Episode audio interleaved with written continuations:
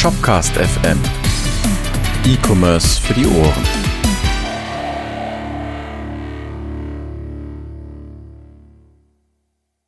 Moin Moin und herzlich willkommen zu Shopcast FM. Wir sind bei Folge 9 und ich bin wieder mit zwei wunderbaren Herren hier jetzt im Teamspeak zusammengekommen zu einer Aufnahme. Wir haben einmal den Markus hier. Guten Morgen. Und den Edin. Danke für die Komplimente und guten Morgen. Ja, es ist äh, 19.21 Uhr, ihr Spinner. okay, also äh, wir haben äh, auf, eure, auf euer Feedback gehört und deswegen erzählen wir jetzt erstmal heute, worum es geht. Äh, beziehungsweise ich erzähle das und zwar geht es heute um, äh, ich glaube, wir haben die Folge genannt, das perfekte Dev-Setup. Mhm. Ähm, ich weiß nicht, wie wir das dann im Titel tatsächlich nennen, aber es geht im Prinzip darum, wenn man als Developer unterwegs ist oder auch als jemand, der fürs Deployment zuständig ist, wie geht man da vor? Ähm, wie macht Markus das? Wie macht Edin das? Wie macht Niklas das?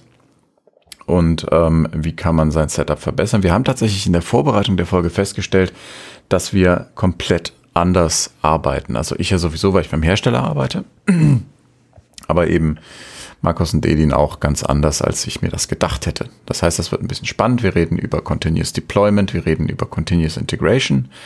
Wem das nicht sagt, dem sagt das was nach der Folge.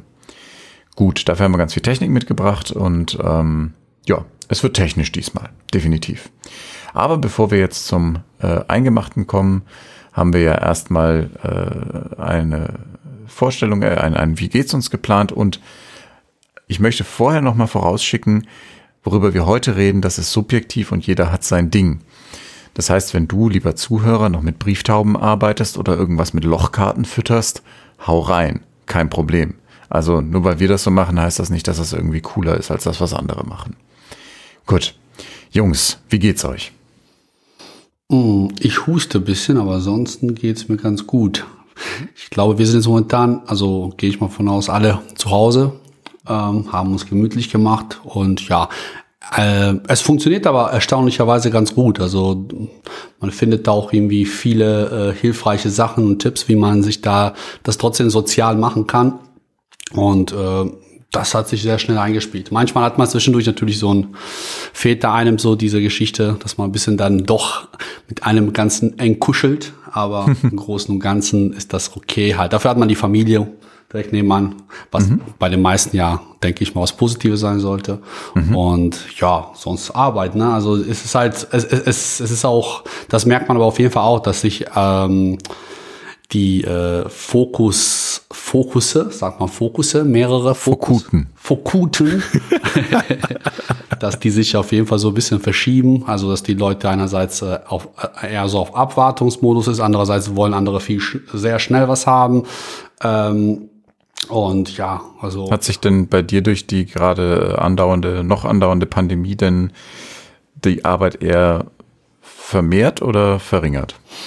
Ähm, also ich sag mal so, bei den Bestandskunden ist das äh, ziemlich gleich geblieben. Mhm. Ähm, es ist halt äh, jetzt auch durch Pandemie, aber auch durch Shopware 5.6 äh, Umstand, äh, ist da Mit so. 5.6 meinst du Shopware 5 versus Shopware 6, nicht Shopware 5.6, okay. Genau, genau. Also das ist halt das äh, einerseits das 5er äh, so langsam aber sicher sich dem Zenit nähert und der 6er äh, schon äh, vieles kann, aber trotzdem noch paar Unsicherheiten da sind, dass man so ein bisschen so im Vakuumszustand gefühlt ist und dass man da auch dementsprechend mit Leuten, die auch anfragen, ähm, denen auch dementsprechend die Lage erklären müsste wie die ist halt. Ne? Also das, die Planbarkeit ist ein bisschen schwieriger und äh, daher äh, merkt man auch, dass die Leute dann auch erstmal äh, auch mehr selbst abwarten.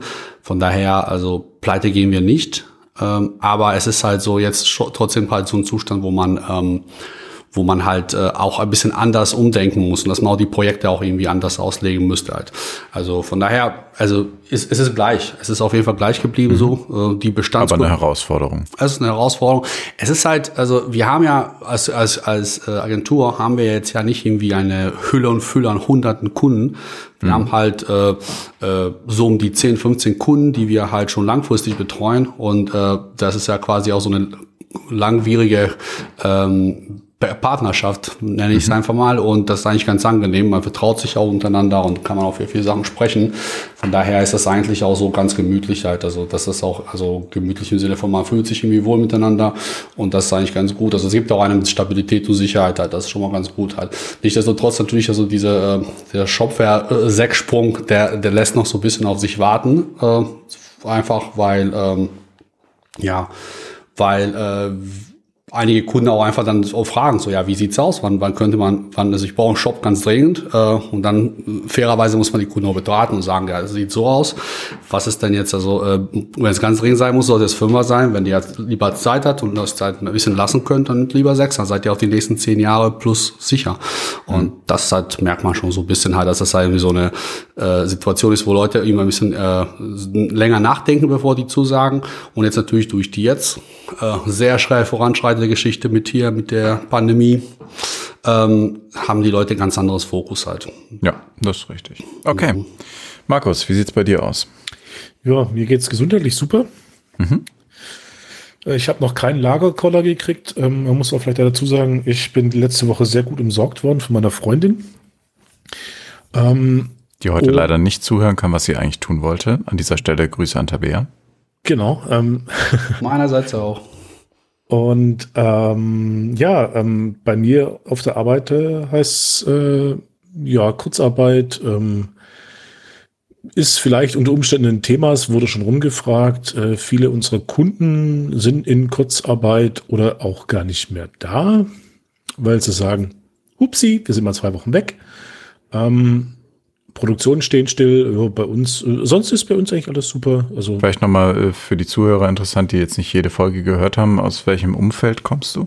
Also äh, ja, das ist eher so aus dem Automobilzuliefererbereich äh, beziehungsweise Dienstleistung für Automobil-Consulting und wir machen auch für den ein oder anderen, ja, äh, aus der Branche den ein oder anderen Job.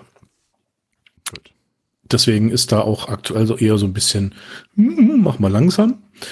Äh, nichtsdestotrotz haben wir auch andere Kunden, da geht's dann umso mehr äh, schneller, schneller, schneller, weil ähm, der Handel natürlich mit Geschäften, die derzeit zu haben, natürlich äh, so schwierig ist. Deswegen online ist da natürlich jetzt the place to be. Und bevor wir jetzt hier angefangen haben, war ich auch schon kurz im Shopping raus, den Niklas relativ treffend gerade eben so, hm, machen wir nachher, gesagt hat. Ähm, Mache ich dann auch nachher. Ähm, so online ist ja jetzt halt dann schon eher so der Punkt. Und ähm, Sonst geht's super. Okay, das freut mich. Also auch für dich müssen wir nicht demnächst um äh, Patreon-Spenden bitten. Nee, nee, nee, nee, nee. Okay. Wie geht's dir eigentlich? Danke für die Frage. ich dachte schon, ich muss mich selber fragen. Nee, nee, nee, nee. Nee, äh, mir geht's auch gut. Ich bin näher wahrscheinlich am Lagerkoller als ihr ähm, weil ich halt auch jetzt gar nicht mehr rauskomme und auch niemanden zu Hause habe. Das heißt, ich bin tatsächlich ganz alleine. Oh. Ähm, aber ich habe ja noch eine Freundin, die wohnt nur woanders und äh, die werde ich dann am, am Wochenende wieder sehen. Da freue ich mich dann schon drauf, weil einen Lebenspartner darf man ja anstecken. Offiziell von Kanzler. Hast du mehrere? Bitte? Äh, ich, äh, ich weiß nicht. Ja, nee, aber ansonsten ähm, ist bei uns auf Arbeit tatsächlich sprunghaft extrem viel mehr geworden. Äh, das wird der geneigte Zuhörer im Laufe der Woche feststellen, wenn du es später hörst, geneigter Zuhörer. Wir haben jetzt den 23. März bei der Aufnahme und werden das hoffentlich morgen veröffentlichen. Hm. Ähm, genau. Aber auf jeden Fall auch Shopware macht sein Ding, trägt bei dazu, dass man eben äh, gerade den Offline-Händlern da ein bisschen zur Seite steht, ähm, gar nicht mal mit dem Fokus jetzt noch Kram zu verkaufen, sondern tatsächlich äh, Leuten da zu helfen. Aber ja, das kommt nächste Woche dann und dann schauen wir weiter. Ja, aber ansonsten, wie gesagt, ich habe festgestellt tatsächlich so, mein Leben ist sehr nah dran an dem, was man im Moment gerne hätte, nämlich diese Ausgangsbeschränkungen. Da bin ich sehr nah dran. Äh, mir fehlen vor allem die Kollegen im Büro. Ne? Also das habe ich heute Morgen ganz deutlich gemerkt, wieder als dann alle Guten Morgen geschrieben haben im Slack, ne, weil ja, da war das dann schon so, hm, ich würde euch eigentlich lieber sehen. naja, klar, die, die Tasse Kaffee mit den Kollegen schnacken ist ja deutlich angenehmer, wie jetzt so ein Moin irgendeine, irgendeine ja. Textzeile reinzubrüllen, in Anführungsstrichen. Ja, man muss sagen, unsere IT hat das super gemacht. Wir haben ähm, für alle Zoom, äh, du kannst jederzeit einfach ein Meeting starten. Ähm, Und wir haben uns auch so in, in Grüppchen quasi organisiert. Bei mir sind zum Beispiel oft Leute auf dem Teamspeak einfach äh, über den Tag, wo man dann eben auch mal nichts sagt, sondern halt tippt, hustet und sein Glas umschmeißt. Aber das gibt einem schon so ein Gefühl von, es gibt noch andere Menschen. Halte ich für sehr auch, wichtig. Oder? Fluchen auch, ja. Besonders äh, Anna, Anna, falls du das hörst, auch an dich Grüße, fluch gerne mal. Aber ja, also ich kann das jedem empfehlen, der aktuell auch im Homeoffice sitzt und da eventuell ähm, sich sozial abgekapselt fühlt. Äh, einfach Leute im Teamspeak haben, man muss nicht immer reden. Das hilft einem dabei. Ähm, ja, das hilft einem dabei. So. Vielleicht bräuchte man so eine Playlist von Spotify, die einfach so Bürogeräusche und Flucherei und sowas nachahmt, ja. die man einfach so Hintergrund hat. Ja, viele machen das ja auch, dass sie einfach irgendein YouTube-Video am Start haben, wobei YouTube-Videos Netz, aber ist egal. Gut, Lassen wir das soweit, dass es wie es uns geht, was gerade bei uns passiert. Wir haben ja noch ein feststehendes Format vor dem eigentlichen Inhalt und das ist Edins Kuriositätenkabinett. und da ja. haben wir uns wieder was Schönes rausgesucht. The stage is yours. Mhm. Ja, also die Woche ich meine, dass wenig los ist, kann man nicht sagen, aber dass wenig los ist, was vielleicht auch äh, abseits des großen Thema ähm, erwähnenswert wäre, ist ein bisschen schwieriger momentan, weil einfach keiner, niemand über was anderes gefühlt spricht. Äh, ich habe mich trotzdem mal so ein bisschen bemüht, einigermaßen äh, abgewandte Themen zu finden, also zumindest keine Horrorgeschichten, was auch immer. Und äh, paar Sachen mir ausgesucht das erste, was ich cool finde, es gibt ja noch ein zweites Shopcast, äh, Shopcast sage ich schon, Podcast zum Thema Shopware. Die nennen sich äh, Shopware Unplugged. Und äh, ich bin, ich finde äh, Unplugged, nicht Unplugged, Unplugged. Und das finde ich eigentlich ganz cool, dass da auch das Shopware und Online-Shops äh, immer mehr Inhalte auch im Podcast, der Podcast stattfinden. Und dann habe ich jetzt das schon, schon mal deren äh, Podcast, äh, deren äh, Twitter-Account mal äh, verlinkt. Das gibt's ja in unseren Show Notes. Zieht euch das auf jeden Fall auch rein. Finde ich cool. Also die, die sprechen auch mehr aus der Themen, aus der Perspektive der Agenturen. Ist allerdings Englisch, muss man dazu sagen. Das stimmt, genau. Es ist auf Englisch. Ähm, es ist halt, wie gesagt, also da geht es wirklich so, also das sind Leute, die selbst Agenturen führen, was für mich auch gar nicht so uninteressant ist. Ähm, und äh, aber natürlich gibt es da auch sicherlich viele, die gehen auch, sprechen auch über Sachen, die auch normale Shopbetreiber betreffen. Zum Beispiel setzen sich auch so mit dem Thema jetzt in der aktuellsten Folge auseinander. Äh, würde man jetzt Shop für 5 oder Shop für 6 empfehlen, ähm, wenn einer anfragt und äh, ich finde es interessant auf jeden Fall. Ist übrigens nicht mit Shopware verheiratet, auch wenn das äh, deren Logo so ähnlich aussieht wie das Shopware-Logo.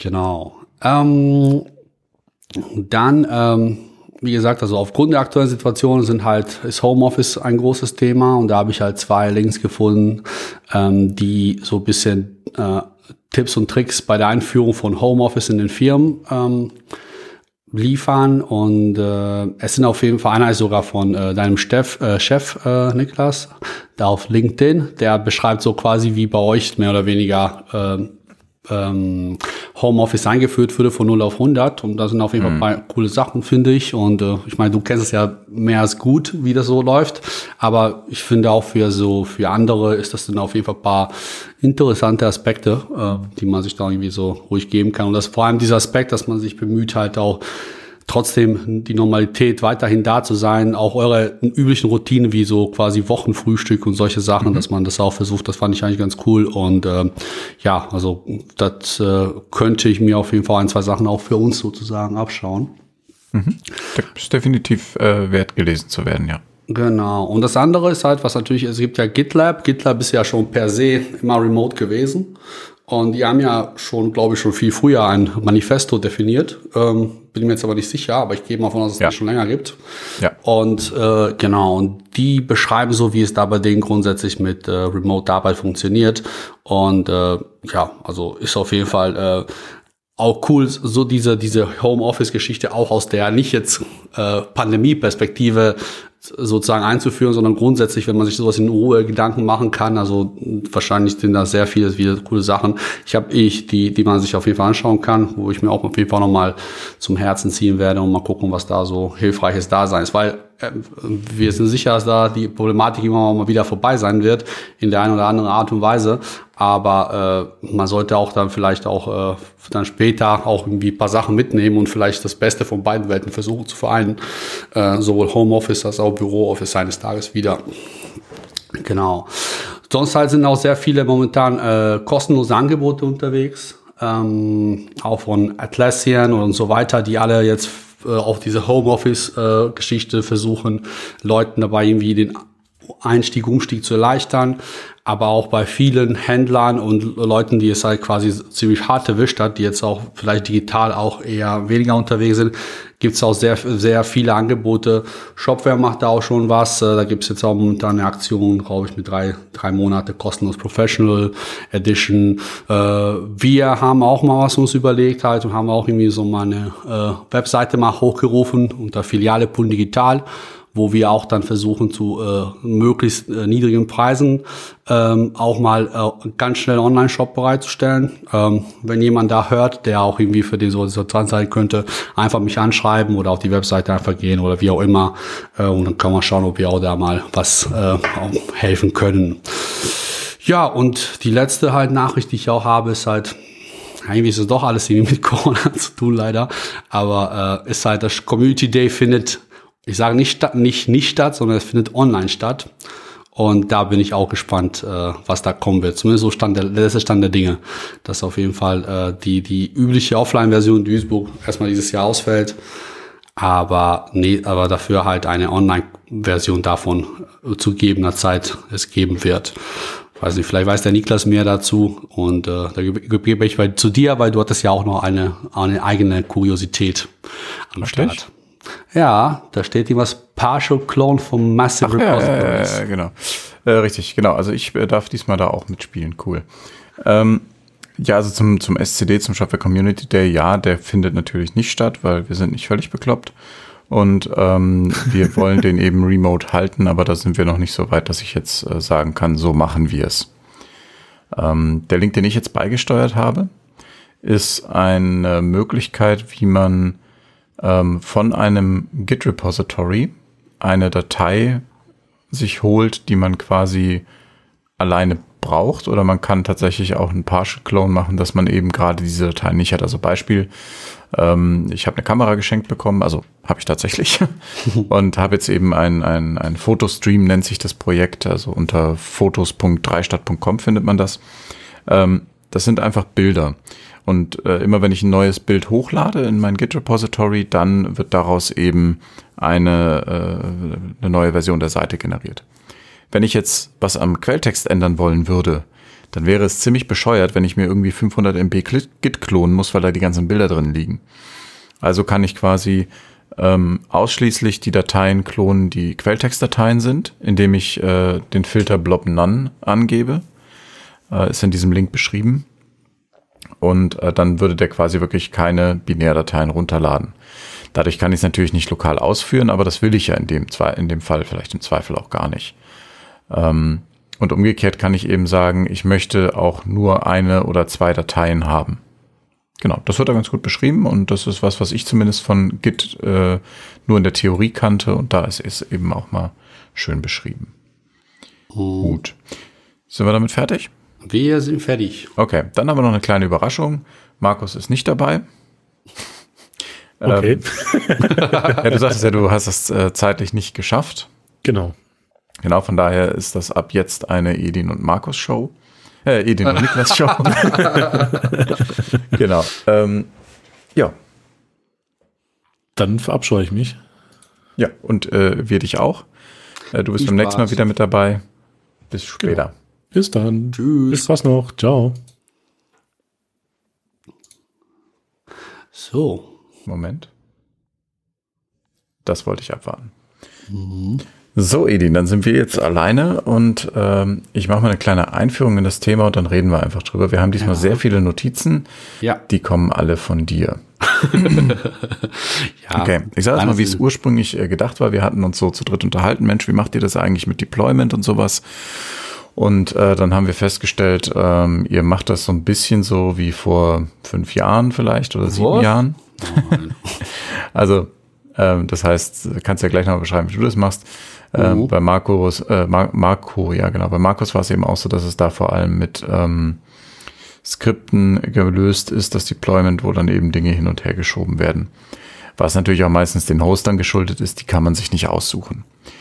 Ähm, und dann haben wir gesagt, na gut, der Edin, der schaut sich mal äh, das Projekt taskfile.dev an Mhm. und schaut, ob er damit Dinge äh, ersetzen kann, die er jetzt benutzt. Und Markus wollte dann, ähm, hat sich gedacht, er nimmt sich die volle Breitseite, war vielleicht nicht die beste Idee, und äh, ersetzt seine Skripte oder seine, ja, doch seine Skripte, die er bereits geschrieben hat, so ein Shopware Auto Installer, ähm, durch ein Go-Projekt.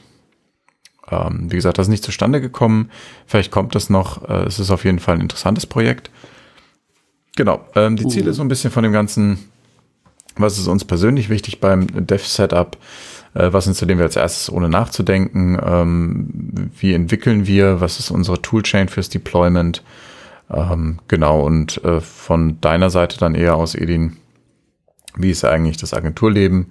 Und wie kann man denn als Agentur sein Dev-Setup aufbrezeln? Natürlich immer mit dem Ziel, dass danach das Leben leichter ist und man mehr Zeit hat, um zu zocken. Genau. So sieht's aus. Ja, wie, wie, wie machst du das immer? Also, oder wie, wie machst du das ursprünglich? Also, wenn du, Ja. also, was ist überhaupt dein Anforderungsprofil? Also, was Ja. musst du denn tun Ja. mit Deployment? Oder sollen wir erstmal klären, was Deployment ist? Ja, gerne. Also ich denke mal, es macht erstmal Sinn, dass du da so ein paar äh, Schlüsselbegriffe nochmal erläuterst, bevor wir da eintauchen. Das klingt gut. Also, ähm, es gibt Deployment und Integration. Ähm, beim Deployment reden wir einfach drüber, wir haben Code lokal entwickelt und wollen, dass der auf einem Server eben ausgeführt wird, damit da eine Applikation zur Verfügung steht. Äh, Im Beispiel ist das dann Shopware. Ähm, bei der Integration ähm, reden wir drüber, dass äh, das Quelltext, der geschrieben wird oder geändert wird, dass der in bestehende Projekte integriert wird. Äh, in der Regel bei Git ist das so, dass, ähm, dass man das einfach mit einem Push macht und dann ist der drin, vielleicht noch ein Merge Request. Das wäre so die händische Variante. Und dann gibt es äh, gibt es Continuous Integration und Continuous Deployment. Und das bedeutet beides, dass eben äh, das automatisiert wird. Das heißt, bei der Continuous Integration ähm, werden Quelltextänderungen, die online gestellt werden, quasi automatisch in einen Branch äh, oder in der Regel, wenn ein Branch gepusht wird, werden die Änderungen da drin automatisiert getestet. Also bei der Continuous Integration geht es vor allem um Testing. Dann gibt es noch das Continuous Deployment. Das ist eben das, wenn nach, normalerweise, also es geht das so Hand in Hand, wenn nach dem ganzen Testen, ne, und wenn das dann gemerged ist und dann ist es im Master oder was, das eben, oder nach dem Tag, je nachdem, wie man damit Git arbeitet, wird es dann eben automatisch äh, auf einen Testserver zum Beispiel deployed und wenn man dann da grünes Licht gibt, erfolgt die, äh, das Live-Deployment eben auch automatisch. Also es geht hier sehr viel um Automatisierung, weil händisch äh, müssen wir nicht drüber reden, händisch kann man es immer machen. So. Genau. Wie machst du es denn oder wie macht ihr das denn bisher und was ist, warum, was sind eure Anforderungen? Ja, also der erste Punkt, den man auf jeden Fall auch sagen, nennen sollte, ist halt auch diese Unterscheidung zwischen, ich sag mal so, eurer Perspektive bei Shopware und unserer Perspektive beim äh, als Agentur bei vielen verschiedenartigen Kunden, verschiedenartigen Hosting-Paketen und Pro- Pro- Shopware-Versionen und so weiter und so fort. Das spielt halt leider alles immer so ein bisschen eine Rolle, welche Möglichkeit man da hat. Und ähm, wir haben ja sowohl äh, die Kunden, die halt eine äh, einen Kleinshop haben, wo man halt über, ich sag mal jetzt, um die Problematik der Lizenzierung äh, beim Testen umzugehen, äh, eine Unterverzeichnisinstallation auf dem Live-Server fährt. Und dann versucht man dann damit zu arbeiten. Und wo es dann auch irgendwie schwierig ist, halt äh, die äh, eine, eine gleichwertige lokale Umgebung äh, zu haben, weil eben man dann auch auf lokal eh dementsprechend auch Probleme mit Lizenzen und so weiter bekommen kann bei Shopware. Das ist leider so ein Problem, was halt schon bei Shopware länger gibt. Ich, ich verstehe da, warum das halt passiert halt. Ne? Also, Ich hole mir gerade mal einen Zettel, ich will mal so ein bisschen Notizen machen. ja, schreib fleißig mit, die weisen Worte. Ja, ja. ja, Entschuldigung, ich habe dich unterbrochen. Red weiter. Alles gut. Probleme, Shopware, Lizenzen. Genau, also, also die Problematik ist einfach, dass halt, also das aus, aus der Sicht der Agentur, also ich, ich rede nicht aus der Sicht der Shopbetreiber, ähm, aber sinnvollerweise natürlich auch aus der Sicht der, äh, aus der Agentur, also auf Shopware, hat man sich gedacht, so wahrscheinlich eines Tages gut, wir müssen irgendwie dafür sorgen, dass jemand, wenn jemand ein Plugin kauft, unter der Domain XYZ, also am besten sogar noch unter der Subdomain XYZ, dass die dann nur da läuft und dann halt dass natürlich diese Lizenz auch dann unter einer anderen Domain dann dementsprechend, nachdem welche man Version von Shopware hat, auch nochmal kaufen müsste. Das führt halt bei den äh, Entwicklern zu entsprechenden Problemen, dass man halt eben nicht mehr sich mal einfach lokal eine ähm, sozusagen eine Kopie vom Shop ziehen kann und dann unter einer, keine Ahnung, Local Host Domain oder was auch immer, eine Pseudo, äh, einer äh, äh, imaginären Domain arbeiten kann, weil man dann halt äh, früher zeitlang sogar hier diese lustigen E-Mails von Shopware bekommen hat, dass man irgendwie eine, äh, eine Piraterie-Version dann vom Plugin hatte und solche Sachen, sondern man musste dann irgendwie dann vielleicht über seine äh, Betriebssystemeinstellungen dafür sorgen, dass die, die eigentliche Live-Domain dann lokal sozusagen erreichbar ist, damit man die Probleme nicht hat und solche Sachen halt. Ne? Mhm. Und je nachdem, welche halt Version und welche Möglichkeit man als Agentur hat, äh, Stichwort äh, Wildcard-Umgebungen, kann man das so ein bisschen dem entgegensteuern. Und äh, das ist halt so, also erstmal die grundsätzliche Problematik, warum es halt nicht immer, man nicht immer diese, ich sag mal, die grünste Entwicklerwiese hat, wo man dann einfach sich schön lokal und auf Stage und Test und live austoben kann, sondern man muss halt auch manchmal halt ordentlich einfach mal tricksen, um das irgendwie auch mal als mehr als eine Installation zu haben und nicht einfach direkt alles auf live machen zu müssen, was auch mal mhm. einiges dann halt letztendlich tun halt. Wie, wie löst ihr das aktuell mit, ähm, mit dieser Replizierung von Live-Umgebungen, was die Lizenzierung anbelangt? Ähm, wir sind halt Shopware Solution Partner. Als Solution Partner hast du ja die Möglichkeit, dir Wildcard-Umgebungen zu machen. Mhm. Coolerweise auch, dass du dir dann auch die, alle Plugins aus dem Store für diese deine eine Domain, also man hat ja, also man hat ja eine Hauptdomain, glaube ich, da, ja doch eine Hauptdomain mhm. und mehr und man kann sich einige Subdomains sozusagen äh, pro Projekt sozusagen dazu nehmen. Und man kann für all diese Projekte kann man dann ähm, letztendlich die Plugins, die man halt auch live beim Kunden hat zum Beispiel, sich auch freischalten und dann kann man ähm, letztendlich halt damit auf einem Stage-Server arbeiten. Halt, was löst aber noch immer nicht das Problem, dass ich lokal damit auch noch immer nicht arbeiten kann. Weil dann, Gut. ich habe, das dann ist so. Lass mich dazu mal kurz was sagen. Äh, mhm. Ich editiere das hier auch mal gerade in unsere Linkliste rein, weil wir haben ja auf shopcast.fm also egal, wo ihr das jetzt hört, es gibt eine Webseite shopcast.fm und da haben wir eine Linksammlung mit allen Links, die wir hier besprechen. Mhm. Also, ähm, da kann ich tatsächlich was empfehlen. Und zwar ist ja diese Lizenzgeschichte sieht so aus, dass Shopware prüft, auf welcher Domain liegt denn dieser Shop. So, und ist der dafür berechtigt? Das heißt, wenn man jetzt irgendwie lokal auf localhost.dev entwickelt mhm. ähm, und die Lizenz ist aber für mein Onlineshop.de ausgelegt, dann wird es da quasi Probleme geben. Es gibt aber die Möglichkeit, ähm, ein Engine X sich aufzusetzen lokal mhm. und den als Reverse Proxy einzurichten. Das heißt, du hast ein dein normales Setup, sei das jetzt in einem Apache, in einem Valid Plus oder in was auch immer. Du hast einen Webserver lokal laufen, mhm. der auf diese Domain horcht mhm. und hast dann eben ein Engine X, mhm. der zum Beispiel auf Localhost 8000 läuft. Mhm. Und der fun funktioniert als Reverse Proxy. Und du kannst in den Request Headers, also auf der Seite, die da verlinkt ist auf Shopcast FM, gibt es da einen Punkt Passing Request Headers. Mhm.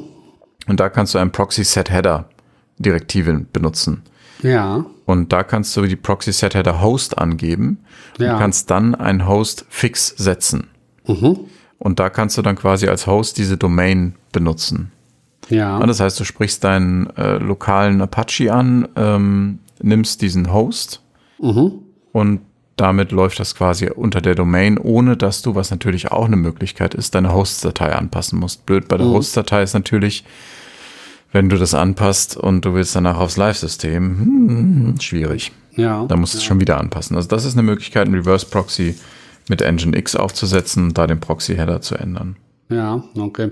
Ja, muss mir auf jeden Fall mal anschauen. Ähm, man läuft halt auch immer so ein bisschen halt auch, äh, manchmal ergeben sich so, so Nebeneffekte, die halt auch irgendwie nervig sind. Also wenn man jetzt auch, ich sag mal so, jetzt über meinen äh, üblichen, also bisher üblichen Weg, also zum Teil, wenn ich keine Wildcard-Umgebung habe, ähm, dass ich halt letztendlich auch über Host-Datei äh, den Live-Server sozusagen lokal äh, mhm. umleite, dass sich dann manchmal äh, vertut man sich, ne? Und denkt, ich bin ja local und aber bin ich ja gar nicht. Und das ist dann, das, das kann wehtun. Und da haben wir uns natürlich auch immer auch mal äh, kleine Plugins, Hilf, Hilfs-Plugins programmiert, wo zum Beispiel, ich weiß, dass der Live-Shop einfach im Backend äh, oder halt im Frontend einfach so ein Banner hat, wo steht, hey, ich bin live. Pass auf, bloß, ne? Also solche Sachen, dann hilft man sich irgendwie damit. Ähm, aber äh, grundsätzlich so eine so eine richtig äh, saubere Lösung, also äh, für Devs, wo man sagen könnte, man nimmt einfach so einen Punkt, äh, keine Ahnung, äh, blablub, ne, wo man weiß, das ist ja nichts, was normalerweise im Internet erreich, erreichbar sein sollte äh, auch vielleicht im Intranet-Team dann wiederum, aber das, das ist wieder eine andere Geschichte, äh, dann halt, wo man sagen könnte, okay, hier können die Devs halt irgendwie mit entsprechenden Betrag, also monatlichen Betrag oder keine Ahnung, einfach sich irgendwie beliebige Sachen aufsetzen. Und dann habe ich ja die Möglichkeit, problemlos zu sagen, das ist jetzt mein Lokal, das sieht bei mir lokal aus. Jetzt ist Stage habe ich da äh, von mir aus dann unter äh, Wildcard-Umgebung und Live habe ich auch unter Live. Und dann kann ich auch alle, jederzeit alle drei Domains aufrufen, mir an, Sachen anschauen und so weiter und muss nicht irgendwie dann irgendwelche Akrobatik betreiben, wenn ich irgendwie hin und her switchen muss. Ähm, aber gut, äh, das ist halt so ein bisschen so, das ist auch irgendwie äh, auch sehr vieles halt auch ähm, geschichtlich also quasi äh, historisch zusammengewachsen bei Shopware. Hm, ich weiß gar nicht jetzt so, wie das so bei Shopware 6 sein wird, aber wahrscheinlich so äh, ähnlich, oder? Oder weißt du da? Ja, genau. ähnlich.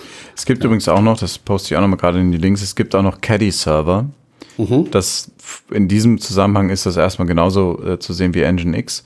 Mhm. Ähm, das Schöne an Caddy-Server ist, dass es ein Go geschriebener Server, das ist einfach eine Binary, da baut man eine Caddy-File ähm, startet den Caddy-Server im aktuellen Verzeichnis mit der Caddy-File, Ende der Geschichte.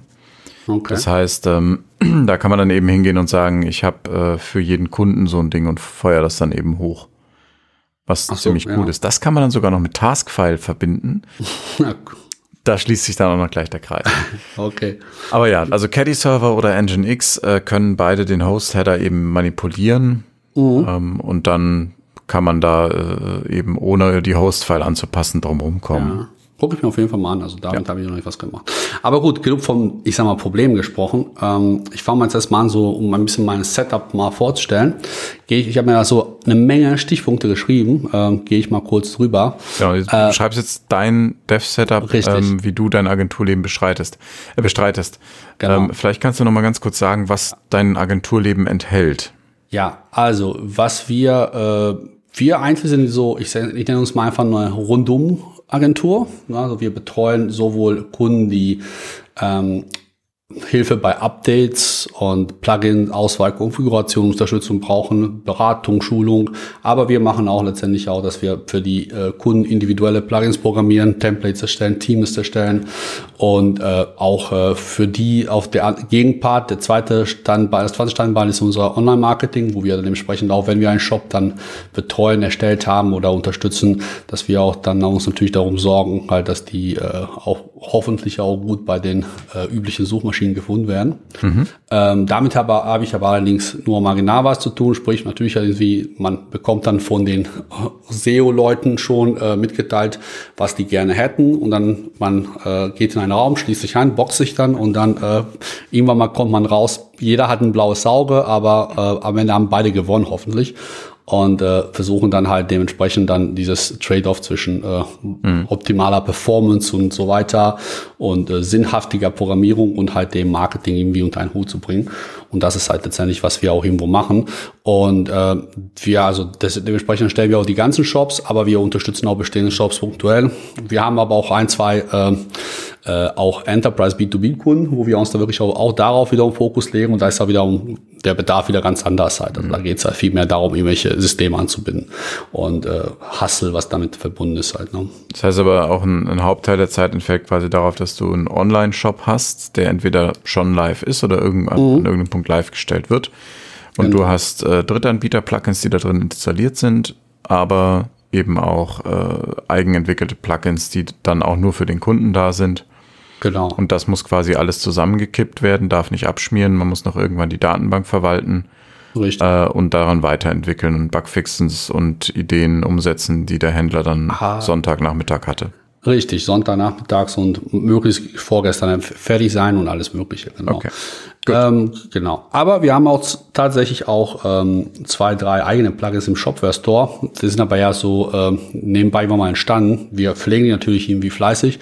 Ähm, nur halt, das liegt jetzt nicht unser Hauptfokus, äh, einfach weil wir, äh, also das kann sich aber natürlich jetzt auch, also jederzeit denn, gerade so im Shopware 6 machen wir uns da Gedanken drüber, wie die Welt dann von morgen aussehen wird und äh, man, mhm. nichts ist in Stein gemeißelt. Von daher ähm, da arbeiten wir schon auch am ersten, zweiten Shopware 6 Plugin, die auch erstmal mit der Shopware 5 Welt so gar nichts zu tun haben, bis zu den bisherigen Plugins. Also bin ich auf jeden Fall mal gespannt, was dabei rumkommt.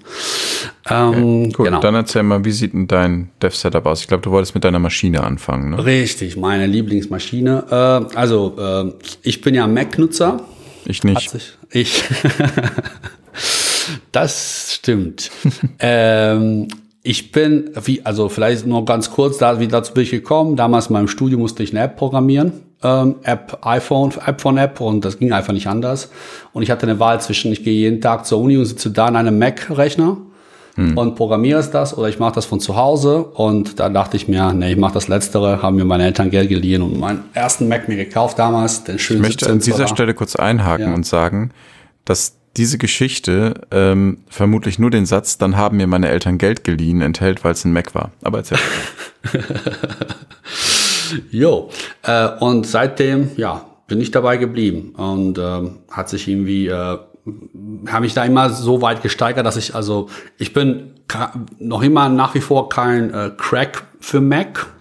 Ähm, lerne auch sehr viele Sachen insofern nur so weit, dass ich die auch irgendwie, äh, soweit ich die dann brauche, weil einfach mhm. äh, natürlich durch Agentur leben und äh, viele alltägliche Sachen einfach mal, manchmal Zeit dafür nicht da ist. Es ist ein Arbeitsgerät in der Arbeitsgerät, Linie. richtig, ja. genau. genau. Und äh, was halt meine, äh, also ich versuche es zu vermeiden, auf verschiedenen Orten verschiedene Rechner zu haben. Also ich weiß, dass da viele Leute auch so machen. Also ich habe einfach einen Laptop, den ich überall mitnehme, zu Hause, im Büro und so weiter. Mhm. Ich habe halt entsprechend äh, manchmal verschiedene verschiedene äh, Bildschirm dann Konstellationen, äh, was man aber auch eigentlich ganz gut mit so äh, Bildschirmmanager-Tools abbilden kann. Ähm, ja, und ich benutze, also ich bin auf jeden Fall ein Bildschirmfetischist. Ähm, Im Büro habe ich ja so 49 Zoll Dings stehen und obwohl ich ja eigentlich da genug Platz habe, habe ich ja, gibt ja die Möglichkeit, dass man ein iPad äh, auch noch als Zweitbildschirm mit anschließt. Also ich kann nichts mhm. anderes außer noch iPad dazustellen, weil das Ding einfach riesig ist. Äh, da so ein kleines iPad passt, passt da noch daneben. Und da habe ich dann halt zum Beispiel mein Skype und natürlich unser Shopware Community Gitter, wo ich auch mal zwischendurch mal gucke, was da so los ist. Und wenn man mhm. Fragen hat, kann man das auch ganz gut nutzen. Ähm, Warum ich das mache? Weil ich gerne, weil ich es hasse, äh, Bildschirme hin und her zu schalten ich habe meine Programme, alle Programme, die ich brauche, habe ich so angeordnet, dass ich die alle irgendwie mehr oder minder äh, immer sehe. Also sind manchmal sind die teilweise ein bisschen bedeckt, aber so kann ich einfach durch Mausklick kann ich irgendwie entsprechend hin und her springen. Ich weiß ganz genau, wo was steht. Und das sind immer so sieben, acht Sachen, die offen sind und die sind einfach immer offen und die sehe ich immer. Und ich muss also da so ist halt, so habe ich mich so drauf eingependelt. Und wenn ich mal nicht im Büro bin, dann halt äh, dann benutze ich halt nochmal zusätzlich von meinem MacBook halt auch noch den Bildschirm. Also dann habe ich dann drei Bildschirme und mit iPad zusammen und da komme ich auf einiges zusammen an, an Bildschirmfläche. Mhm. Das ist meine Maschine. So, Software. Ähm, weil, also als Dev natürlich muss man mit Konsole umgehen können, einigermaßen, aber auch da gilt es, ich kann das, was ich brauche und lerne zwischendurch immer wieder, schnappen mir Sachen auf. Ähm, ich war erstmal mit Fishshell unterwegs ähm, werden wir auch verlinken, ist eigentlich ganz cool gewesen, bis sich halt irgendwie neueste Version von macOS auch auf ZSH gesetzt hat. Und auch jetzt auch dein Tipp, in, wo wir uns vor der Sendung unterholt haben, mit meinem Oh My ZSH, äh, Oh My wie spricht man das eigentlich aus? Gibt es da ein ZSH. Wort? ZSH. Äh, das habe ich mir auch mal installiert und äh, finde es eigentlich ganz schick. Was ich auch insbesondere mag, ist diese, also wenn man in einem Verzeichnis ist, dass man sofort sieht, in welcher, welchem Branch man von seinem Git-Repository mhm. drauf ist. Ich habe, bevor du, cool. bevor du weiter ich habe noch eine Frage zum Thema ja. Window, äh, zum Window Management auf dem ja. Mac. Ja. Ähm, benutzt du da irgendwas Spezielles, um deine Fenster anzuordnen? Ja, dann nennt sich MOM, M-O-O-M. Okay, das sollten wir vielleicht verlinken. Ansonsten gibt ja. es für die, die interessiert sind, auch noch Yabai ähm, mhm. was so ein bisschen funktioniert wie i3 unter Linux. Ich mache mal gerade den Link zu Yabai und dann kannst du deinen Mumlink da noch ergänzen. Okay. Weil das ist bestimmt was, was äh, viele heute haben. Also wir haben auch so diese großen Curve-Displays tatsächlich. Mhm. Ja, so, ist geupdatet. Genau. Cool. Ja, also ich brauche das. Also ich muss gestehen, also, ähm, also so perfekt funktioniert es leider in letzter Zeit irgendwie nicht mehr. Ich weiß auch nicht warum. Das liegt auch manchmal auch an den ähm, sobald sich halt ein, ein Major-Update von äh, macOS mal stattfindet, dass ja. da einiges manchmal kaputt geht. Ist zwar ein bisschen jetzt her, müsste eigentlich inzwischen einpennen, aber vielleicht mache ich auch irgendwas falsch. Also das hat zeitlang echt gut funktioniert. Die, die Fenster sind auch sofort dahin gesprungen, wo sie hingehören. Aber manchmal ist es halt, glaube ich, so, wenn zum Beispiel eine Sache noch nicht offen ist und dann irgendwie, manchmal habe ich das Gefühl, das kommt da nicht klar und dann bleibt das irgendwie, eine Hälfte kommt dahin, wo es hingehört und die andere Hälfte irgendwie bleibt dann irgendwo hängen. Und, oder wenn ich dann vorher was, ein andere, also eigentlich kannst du auch merken, wie viele Bildschirme und welche Bildschirme da dran waren, aber hm, muss manchmal man vielleicht mal, genau. Ja. Ich glaube, ich muss einfach mal ein Tutorial lesen. Das würde wahrscheinlich auch. Das hilft in vielen Fällen. Na gut, also genau. Software benutzt du äh, ZSH und Oh My ZSH als mhm. deine Shell. Richtig. Genau. Äh, da bin ich auch mich dabei, mich einzuarbeiten. Also gerade diese Kürzel sind auch eigentlich ganz cool. Auch gerade so im Bereich Git gibt es auch viele coole Sachen. Ja, als ähm, Beispiel, äh, wenn man ZSH benutzt mit dem Oh My ZSH Skript, kann mhm. man anstatt Git Checkout einfach GCO schreiben. Ja, das genau. kann man sich auch als äh, Kürzel in, in der Bash RC hinterlegen, aber muss man nicht mehr. Muss man nicht mehr und das Ding kann auch noch äh, mehrere Sachen mit Autovervollständigung von irgendwelchen Branches und lauter so ein Kram. Genau, genau. Ja, dann, äh, es gibt ja äh, auch sehr wichtiges Ding bei Mac ist halt Brew, ist halt quasi ähm, die, die fehlende Paketmanager, mhm. so nennen die sich auch selbst. Äh, wir haben halt nicht so wie schön bei unter Linux die ganzen APT-Sachen apt oder wie die alle heißen. Äh, ist auch schon ein bisschen her, dass ich das in Linux gemacht habe. Ähm, aber das Ding ist echt cool, weil damit kannst du auf jeden Fall auch irgendwie äh, die wichtigsten Sachen, äh, die du für Development brauchst, sei es NPM oder ähm, Grunt, keine Ahnung, all das, was man so mal zwischendurch mal braucht, kann man sich einfach super easy ziehen per Brew Install und dann Paketname eingeben. Das kommt alles dann aus GitHub raus. Das ist tatsächlich, ähm, ich hake mal so ein bisschen ein immer, dass wir das, ja. dass sich sowas wie ein Gespräch entwickelt. Mhm. Ähm, super Idee für einen Podcast. ähm, also ganz kurz noch zu den Bildschirmen, da bin ich Standard. Mhm. Zwei Bildschirme, fertig, egal welche. Mhm. Ähm, aber beim äh, bei Brew, das ist ja für, für macOS, mhm. äh, unter Linux ähm, benutze ich tatsächlich am liebsten Manjaro, das habe ich auf meinem privaten Rechner. Ähm, auf dem Arbeitsrechner habe ich, weil es ein, ein Dell-Laptop ist, Pop OS, das ist auch ein Ubuntu-Derivat ähm, oder eine Ubuntu-basierte Distribution. Da gibt es leider kein Arch User Repository. Aber das mag ich halt an Manjaro so gern, das basiert auf Arch. Und äh, Arch User Repository ist so ein bisschen wie Brew, weil du kannst einfach, also da gibt's so Community-Rezepte und du kannst halt jeden ja. Scheiß installieren. Das genau. ist ziemlich, ziemlich geil. Genau. Also, ja. Ja, und das Coole ist halt, die haben auch irgendwie so ein sogenanntes Casks. Also das ist ja so eine Erweiterung, also dass man also nicht nur jetzt auf dieser, ich sage jetzt mal Konsolenebene sich die ganze Pakete zieht, sondern damit kann man auch die richtige Mac-Applikation installieren. Und äh, dann, also, weil letztendlich unter Mac, also ich bin wie gesagt kein, kein Crack, aber so wie ich das sehe, unter Mac sind auch Installationen letztendlich auch, man nimmt einfach ein Verzeichnis, ein Verzeichnis wird unter einem bestimmten Application-Verzeichnis entpackt und dann ist es drin, dann funktioniert die App letztendlich und wird direkt verlinkt in entsprechenden, äh, im, im Desktop drin, passender Stelle. Und dieses Cask kann es ja auch dann, man, nur haben wir Brew Cask und dann halt äh, entsprechenden ähm, äh, äh, Applikationsnamen, so wie Firefox und so weiter, und dann ist es da. Da muss man nicht jetzt irgendwie auf die Webseite gehen, das installieren, aussuchen, entpacken, bla bla bla. Das ist einfach, da geht deutlich schneller. Und ich glaube, da gibt es auch, obwohl ich es zwar nicht genutzt, aber es gibt auch, glaube ich, da Möglichkeiten, sowas zu automatisieren. Sprich, ich habe irgendwie eine frische Installation, kann mir mit Cask dann halt auch hm. zehn Sachen definieren, die ich immer nutze und zack, sind die dann da. Das ist dann also, quasi fast so wie Nix OS. Das benutzt bei uns der Sohne, also der Shayim. Ja wo man sich sein Betriebssystem nur über Konfigurationsdateien zusammenstellt. Das ich finde es hart gruselig, aber ähm, offensichtlich für Menschen, die dem geistig gewachsen sind, ist das eine sehr coole Sache. Ja. Was würdest du denn in dem Zusammenhang Paketmanager für Developer, was würdest du denn da Windows-Usern empfehlen? Oh, äh, eine virtuelle Maschine zu installieren mit Linux. Ich würde tatsächlich empfehlen Chocolati oder Chocolati oder sowas. Habe ich okay. schon verlinkt. Also ist auch wieder Shopcast FM. Schreibt sich C-H O-C-O-L-A-T-E-Y. Ich weiß nicht, wie man es ja. ausspricht. Chocolatey oder sowas.org. Das ist ein Paketmanager für Windows, der genauso funktioniert, wird über die PowerShell äh, aufgerufen, gibt aber auch ein, ein Web, also ja, so ein Interface, wo man dann eben sagen kann, ich hätte ganz gerne, ähm, keine Ahnung, NPM installiert Ja. auf meiner Windows-Maschine, läuft. Ich hätte ganz gerne 7-Zip installiert, Google Chrome, Firefox, was auch immer.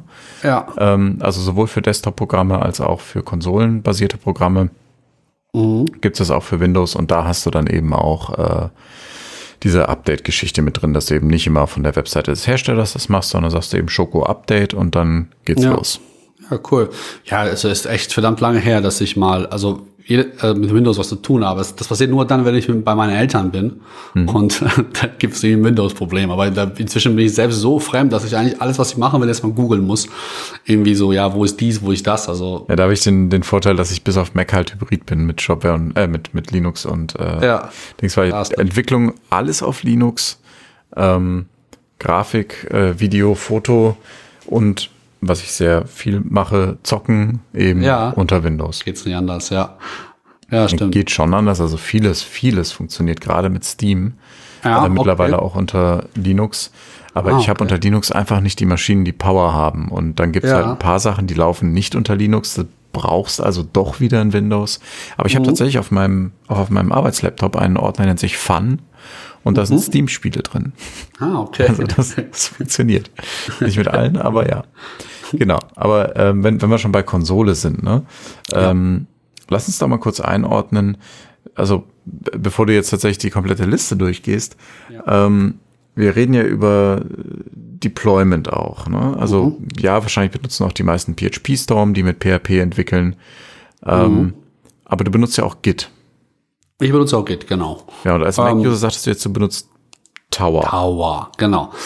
Also, Warum? Äh, also ähm, ganz ja. kurz, ich, äh, Tower für Git ist, äh, ist quasi eine, eine grafische Benutzeroberfläche für Mac.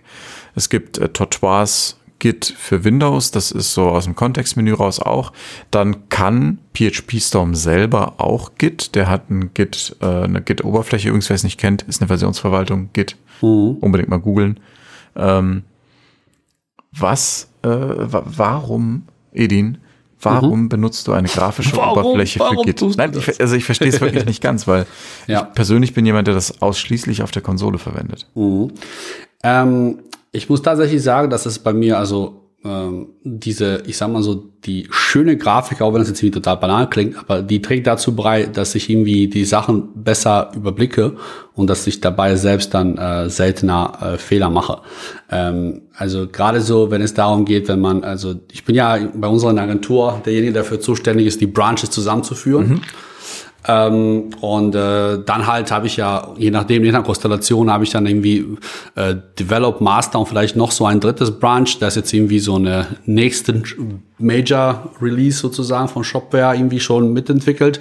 Und dann habe ich ja quasi pro Mitarbeiter noch irgendwie Branches, die halt irgendwas programmieren und dann irgendwie muss ich das mergen und dann dementsprechend auch weiterleiten. Also Merge-Konflikte auflösen, meinst du jetzt? Da, also darauf das auch auf jeden Fall auch, aber alleine schon die Tatsache, dass ich äh, so besser erkennen kann, äh, welches Mitarbeiter zum Beispiel Branch ich in Develop rein mergen möchte und dann halt dementsprechend das auch pushe zu dem Testserver und dann später von Develop halt auf Master und dass sie nicht versehentlich halt ähm, ja, irgendwas direkt im Master machen, solche Sachen. Also das ist für mich schon irgendwie hilfreich, äh, wenn es da ist, weil ich dann auch einfach viel einfacher äh, äh, auf einen Blick sehen kann, okay, äh, der quasi der Branch ist jetzt irgendwie, äh, das wurde zuletzt committed, weil sobald ich einen Branch einfach anklicke, sehe ich sofort die Commit-Liste. Ich muss es halt nicht tippen. Ich muss ja nicht sagen, so jetzt gib mir da äh, und irgendwie, was wurde da, welche Commits gab es in letzter Zeit. Da muss ich halt eben alles tippen. Hier muss ich einfach nur Klick machen, Klick machen. Und kann ich einfach viel schneller hin und her äh, sozusagen springen und sehen, wo was passiert ist. Und äh, dann auch vergleichen, also um zu sehen, okay, da äh, wie weit sind die zum Beispiel Branches auseinander? Also wo jetzt also zum Beispiel ist der Origin Master irgendwie zwei Schritte voraus von dem lo- lokalen Master. All die Sachen sehe ich einfach sofort. Die muss ich nicht irgendwie mir erstmal äh, durch das Tippen Benutzt sozusagen. Du, äh, also benutzt Ja. ihr nicht sowas wie GitHub, GitLab oder sowas in der Art? Ich benutze GitHub, aber GitHub, äh, wie gesagt, klar, ich kann ja natürlich auch da, aber mein GitHub kennt ja nicht meine lokale Geschichte. Es kennt ja nur das, was auf GitHub ist. Ja, klar. Und genau. Und dann halt, wenn ich aber lokal bin, kann ich ja zum Beispiel in Tower sehen, wie, ob jetzt irgendwie, ob quasi das Master auf GitHub, ob der jetzt irgendwie zwei oder fünf Schritte hinterher ist. Aber du sagtest ja gerade, dass du von deinen Kollegen irgendwie Branches bekommst. Wie bekommst mhm. du die? Die, die kommen, die sind auch im GitHub eingecheckt. Also die, die, das heißt, jeder von denen entwickelt, der zieht sich immer mal, wenn wir ein neues Feature machen, was auch immer, zieht er sich zum Beispiel aktuell einen Develop, ähm, der halt äh, macht einen eigenen Branch daraus, programmiert irgendwas fertig und halt lädt es letztendlich auch zu GitHub hoch. Und ich habe es dann auch sofort ähm, in dem Tower drin. Ich sehe halt, weil wir mit den Kürzeln immer an erster Stelle arbeiten, bei einem Branch-Namenvergabe, mhm. sehe ich, okay, der Mitarbeiter XY oder die Mitarbeiterin XY haben das und diesen Branch da gepusht. Gucke ich mir dann direkt, klicke drauf, sehe, was da geändert wurde. Ähm, und dann halt, äh, dann, wenn es passt, merge ich das mit Develop, sehe halt Develop jetzt irgendwie weiter, keine Ahnung, also sehe ich, ob ich jetzt wie vorher schon Develop vielleicht irgendwie zielen muss, weil der vielleicht schon bei mir lokal divergiert ist von, von dem. Okay, also das sind tatsächlich alles Sachen, die ich auf der Konsole auch mache und die, glaube ich, schneller sind. Das Einzige, mir ist eine Sache eingefallen, die ich nicht auf der Konsole mache. Ja. Das ist die Auflösung von Merge-Konflikten. Das mache ich über PHP Storm, weil da die Ansicht einfach äh, für mich ja. Also es ist, es ist einfacher, das farbig zu sehen mhm. mit drei Fenstern nebeneinander, als eben in den Textdateien rumzufuhrwerken. Mhm. Es gibt aber auch so Sachen, äh, was ich halt auch praktisch finde, ist zum Beispiel, dass du manchmal mit einem Klick Sachen erledigen kannst, die du vielleicht drei, vier, fünf Befehle machen könntest. Ähm, Tower hat jetzt auch in der neuesten Version, die habe ich zwar nicht, weil die ist jetzt auch, also immer haben die auch irgendwie auf die äh, Subscription umgeswitcht. Und da, da habe ich mir gedacht, oh, mein Bildschirm geht aus, was ist jetzt los? Ah, jetzt wieder da. Ähm, das erstmal habe ich dann so, gut, warte ich erstmal ab. Aber die haben zum Beispiel jetzt auch eine Funktion, dass die, dass die irgendwie äh, quasi äh, Undo-Funktion haben. Das heißt, sprich, ich habe paar Befehle äh, durchgeführt auf GitHub, also per, über Tower und die können das irgendwie andun. Also, dass sie wirklich so all die Sachen zurücknehmen, äh, was du gerade gemacht hast. Du kannst natürlich auch mit, wenn du wahrscheinlich richtig gut mit Git unterwegs bist, kannst das auch irgendwie selbst dir zusammenschreiben, aber so weit, also das, also zusammen äh, tippen in der Konsole, aber das Feature finde ich irgendwie cool. Also, und ich sage einfach, keine Ahnung, ich habe jetzt hier was äh, zusammengeführt und stelle fest, alter Schwede, irgendwas ist jetzt gerade schief gelaufen und jetzt muss ich irgendwie wahrscheinlich ganz viele Konflikte lösen, pipapo. Mhm. Ich kann sagen, nee, mach mal rückgängig, irgendwie mach's anders oder was auch immer. Okay. Also, also ich, ich behaupte mal, dass es tatsächlich eher so ein Ding ist, weil du nicht mit der Konsole arbeitest, kannst du es nicht mit der Konsole, weil das sind Sachen, die, die gehen. Ähm, ein Tool möchte ich in der Zusammenhang, in dem Zusammenhang erwähnen, das ist die uh. GitHub CLI. Die habe ich auch gerade nochmal verlinkt. Ähm, ja. das, äh, da hat man dann quasi GH als, ähm, ja, als Tool zur Verfügung und kann dann halt äh, so Sachen machen, wie zum Beispiel auch Pull Requests einfach ähm, sich angucken mit äh, GHPR Status oder sowas. Dann siehst mhm. du eben direkt, wie viele Pull Requests auf GitHub offen sind äh, und so eine Geschichten. Das ist ziemlich nice. Ich weiß ja. leider nicht, ob es das für GitLab auch geht. Ich mache mal einen Quick Google. Moment. GitLab CLI. Ähm, na, ich glaube, da gibt es kein eigenes Tool von denen. Es gibt aber Drittanbieter-Tools. Wobei auch da ist das für mich äh, einfacher mit, mit, wie gesagt, mit, also mit der Web in der Oberfläche äh, komme ich gut klar von, von GitLab und GitHub und dann eben Konsole. Aber gut, das heißt, es gibt die Möglichkeit, wenn man nicht so Git-firm ist, das auch erstmal über, ähm, über die GUI zu machen. Ich habe ja auch mit Tortoise Git seinerzeit angefangen. Äh, das lag aber an Windows. Das, das, da ist es halt irgendwie Pain in the Ass, das anders zu machen. äh, ja, das ist ein bisschen so. Für mich zumindest, ja. aber ich war auch nie wirklich mit Windows verheiratet. Ja. Okay, aber das heißt, wir können mal eine kurze, äh, einen kurzen Recap von dem bisherigen machen. Das heißt, äh, wir arbeiten beide tatsächlich ähm, mit einem Computer. Ähm, Punkt.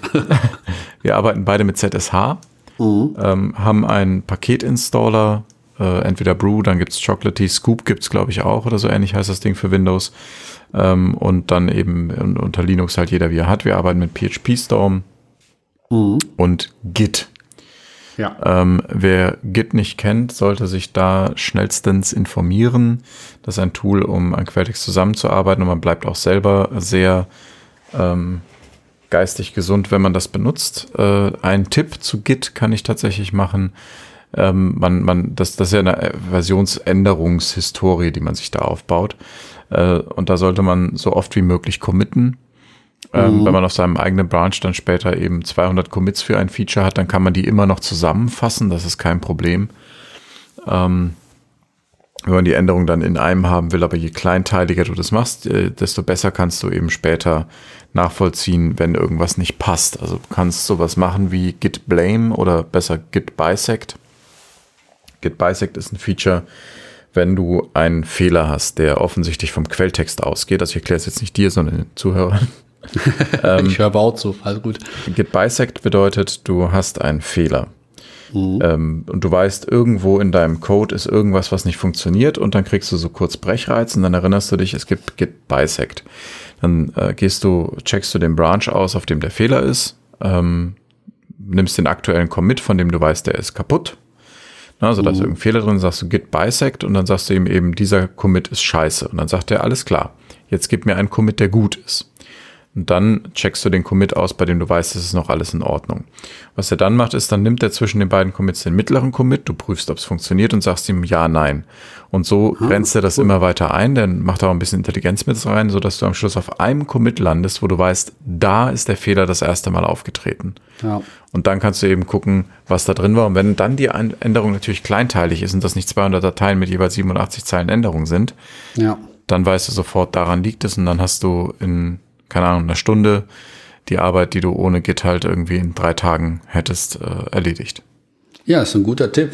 Dann habe ich jetzt auf jeden Fall ein Argument, warum ich das meinen anderen Leuten, meinen Leuten sagen kann, her, ab jetzt noch viel auf das committen. Ich habe jetzt, ja. mir hat die, hat die, Argumentation gefehlt, aber jetzt habe ich die ja quasi. Ich verlinke das auch ja. nochmal. Äh, Git ja. bisect ist tatsächlich das schlagende Argument dafür, häufig zu mhm. äh, committen, auch wenn man nicht unbedingt damit jemand äh, dann zu jemand hingehen muss und sagen, du Arsch, du hast Fehler gemacht.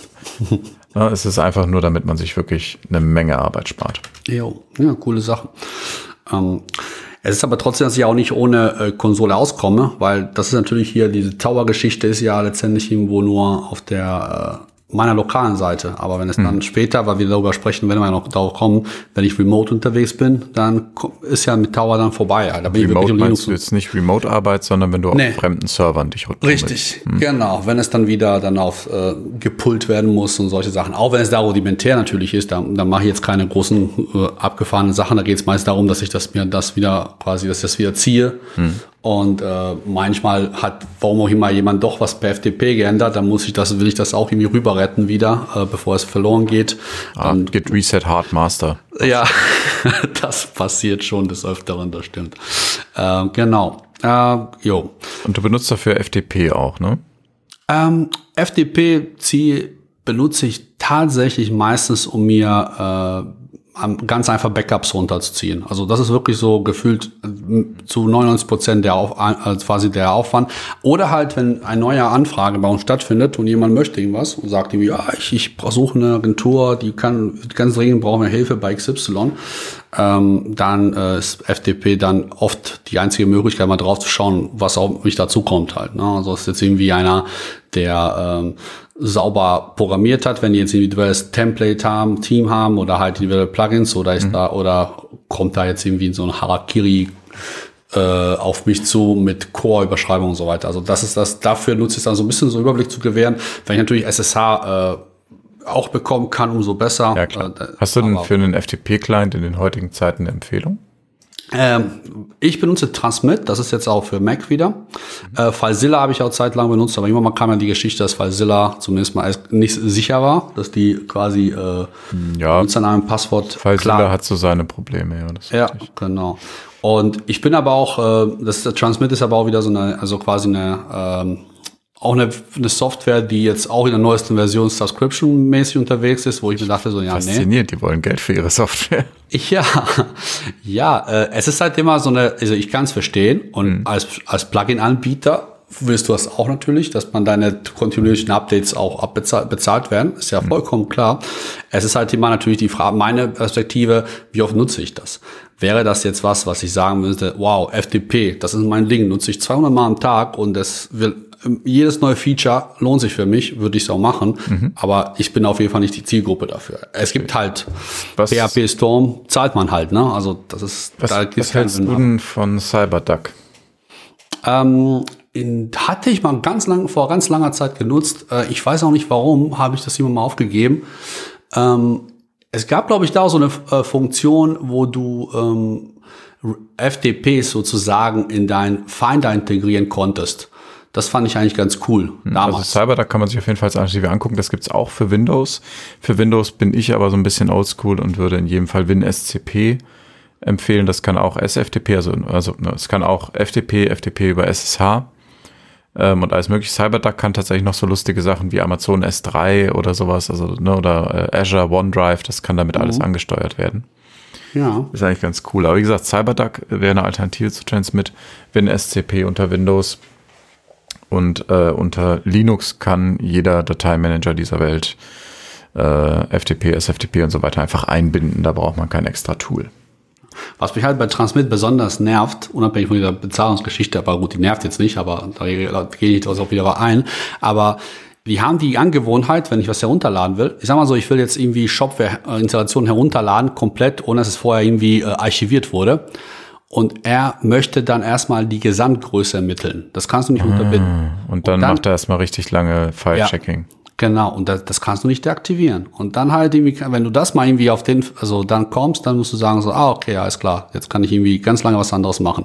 Und wenn du natürlich irgendwie Pech hast, dann brichst das irgendwo zwischendurch ab oder irgendwie du vergisst, dass du es lädst. Das passiert auch manchmal, ne? Du lädst ganz lange mhm. was und immer vergisst du, dass du es überhaupt angeschmissen hast und machst du Feierabend und dann machst deinen Rechner aus oder irgendwie machst den Zug, halt, gehst nach Hause, Verbindung ist tot, kommst dann wieder und dann geht's wieder von vorne los. Also irgendwie das äh, hat mich, das, das finde ich extrem nervig. Also ich hole mir auf jeden Fall Cyberduck nochmal Mhm. Gut, dass du mich mal daran erinnerst. Also, also was ich auch sonst empfehl empfehlen kann, ähm, ist, äh, dass man entweder wget benutzt oder mhm. ähm, rsync.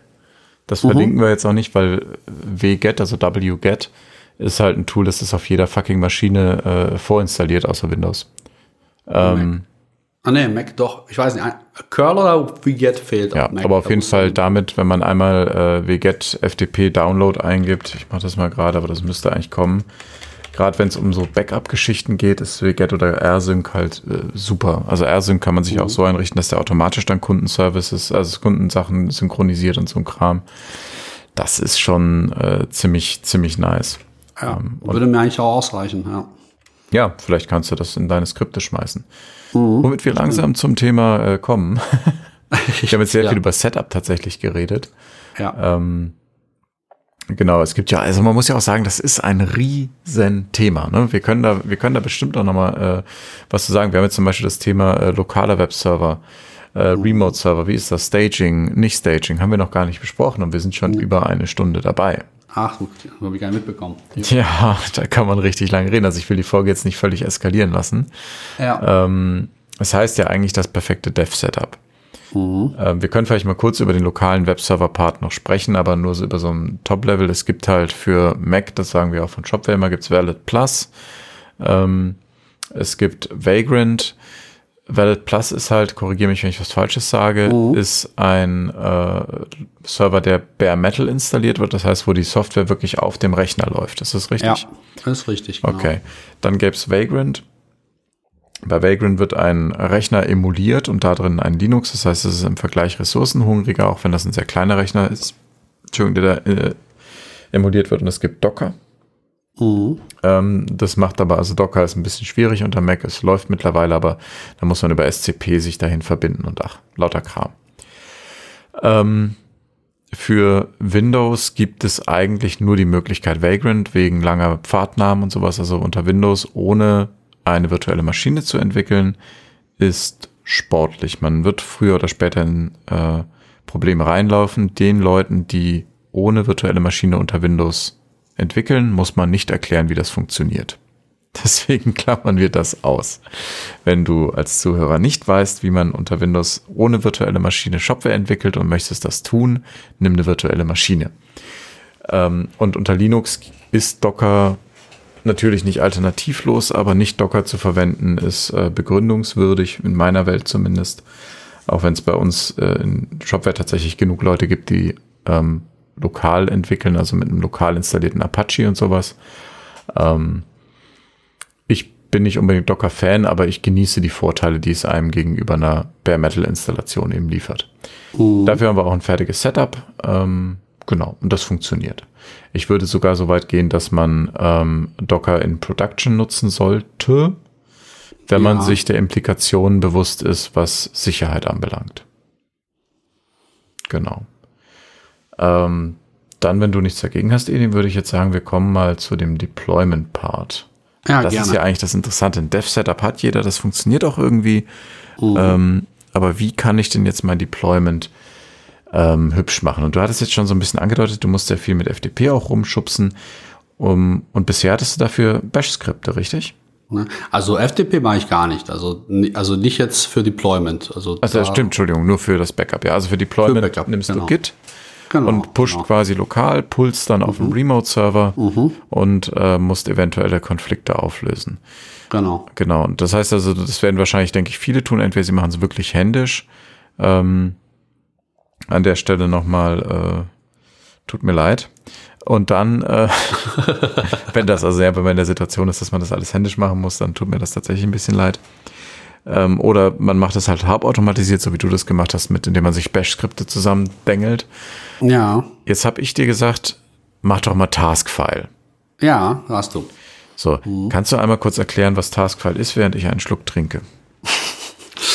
ja, ich hoffe, ich bekomme das richtig hin. Also ähm, ähm, letztendlich geht es ja darum, dass man durch eine Datei ähm, dem äh, eine Task, also wie übersetzt man, wie kann man Task anders beschreiben? Als Aufgabe. Ähm, als Aufgabe, als verschiedene kleine, kleinteilige Aufgaben sozusagen äh, definiert die dann äh, beim den, den Aufruf des Tasks selbst nacheinander ausgeführt werden und dabei äh, bestimmte Variablen, die auch dynamisch oder statisch sein können, berücksichtigt und äh, dann halt die Arbeit abnimmt letztendlich am Ende des Tages. Und genau. auch Fehleranfälligkeit ist auf jeden Fall deutlich kleiner, was auf jeden Fall manchmal praktisch ist. Okay, ja, zu den Vorteilen kommen wir gleich nochmal, die du zumindest siehst. Mhm. Ich sehe andere wahrscheinlich. Mhm. Ähm, man kann, man kann vielleicht, ich kann vielleicht kurz was zur Geschichte sagen. Also Taskfile leitet sich tatsächlich ab von dem Begriff Makefile.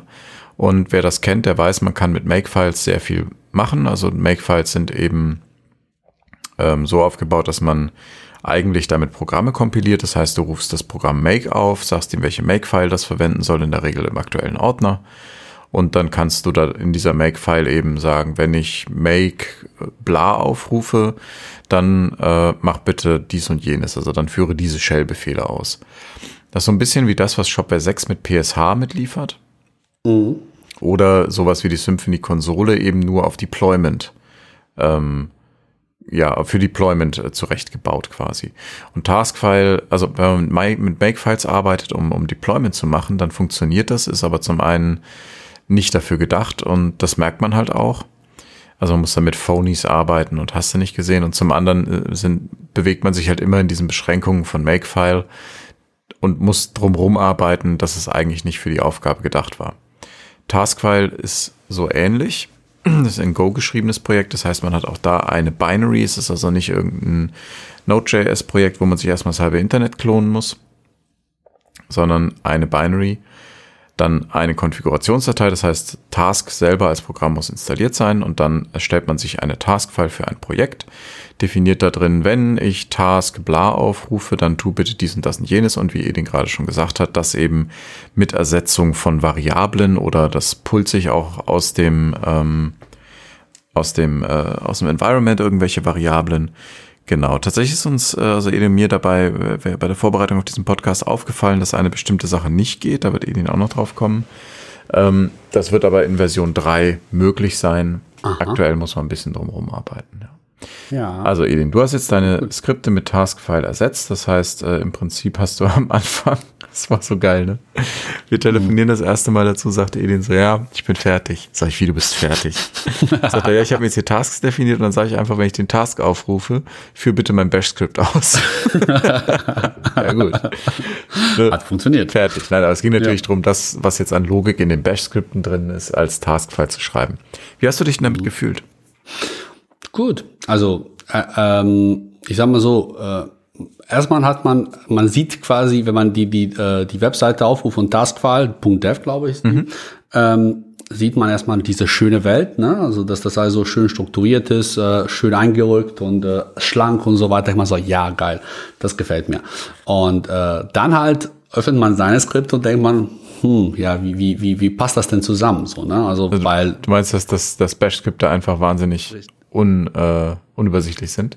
Ja, genau. Kann auch, also auch, auch zur Anmerkung, die, das, die zwei, also ich habe ja zwei Bash-Skripte und die haben jetzt auch jetzt auch ehrlicherweise erstmal vielleicht weniger mit dem äh, Deployment an sich zu tun hat, sondern die waren eher dafür gedacht, dass ich mir, äh, wenn ich äh, von Live-Server mir ein Backup ziehen will und bei mir lokal wieder installieren möchte, da habe ich mir so äh, zwei Skripten programmiert, wo ich dann quasi mir möglichst das mit zwei Befehlen ausführen kann. Und das, das sind die, die du jetzt erstmal äh, genau. okay umgesetzt hast, den Task. Richtig. Hm? Aber genau. auch eine Erfahrung. Genau, das ist auf jeden Fall also für mich sehr oft sinnvoll, weil ich ja oft dann Anrufe bekomme von Kunden, die sagen so, ja, irgendwas funktioniert hier nicht richtig oder irgendwie bei der Bestellung ist dies und das hier schief gelaufen, also bei irgendwelche individuellen Plugins irgendwas machen und dann braucht man manchmal genau diese Daten und dann ist ja, äh, wenn ich jetzt äh, das so drüber zu ziehen, ist halt manchmal nicht trivial, weil man natürlich in so einer Datenbank von Shopware hat man nicht nur Inhalte, äh, äh, quasi Inhalte, sondern man hat ja auch Konfiguration da drin. Mhm. Und diese Vermischung macht es manchmal halt schwierig, eben äh, das Ganze so einfach mal rüber zu kopieren und da laufen zu lassen. Äh, auch mit anderen Domains, pipapo. Egal, jeweils nicht da ganz tief darauf ein. Jedenfalls ist es für mich dann manchmal praktisch, wenn ich dann einfach äh, Backup erstellen kann und den halt mit dem zweiten Skript zum Beispiel auf dem Testserver oder lokal ziehen kann. Und dabei werden aber halt nur die Inhalte übernommen, die ich wirklich dann haben möchte, so dass halt irgendwie das auch auf Anhieb läuft, dass, dass die trotzdem die andere Domain passt, dass die bestimmte Konfigurationen nicht überschrieben werden das heißt, und solche das, Sachen. Das machst du schon in deinen Skripten. Genau, das, das mache ich schon mal. Die sind so weit automatisiert, dass du das Skript einmal bei dem und dann bei dir ausführst oder umgekehrt und dann mhm. hast du eine Kopie des Shops fertig. Genau, aber auch so, also zum Beispiel, äh, äh, es gibt ja so Plugins, die habe ich nur lokal am Laufen. Der berühmte zum Beispiel äh, äh, von, äh, von Sona halt, der, wie heißt der nochmal, der Profiler für mhm. Shopware 5. Den brauche ich ja nicht auf live, aber den habe ich ja lokal. Und äh, ich möchte halt natürlich, dass der weiterhin lokal verfügbar ist und nicht, dass der mir gekillt wird, weil ich einfach nur eine Backup mir ziehe. Ja. Also das habe ich dann dementsprechend irgendwie hinbekommen, dass das auch das drin bleibt und dass auch das nicht deaktiviert wird und solche Sachen halt. Und äh, das äh, möchte ich beibehalten, indem ich halt bestimmte Tabellen der Datenbank nicht überschreibe eben, aber die meisten anderen schon. Und äh, dafür halt habe ich meine Skripten und die sind auch ziemlich, ich, wie sagt man das, ähm, äh, prozedural. Ne? Also wenn die einfach von oben und unten durchlaufen. Ja, ähm, ist ja normal bei sowas, ja.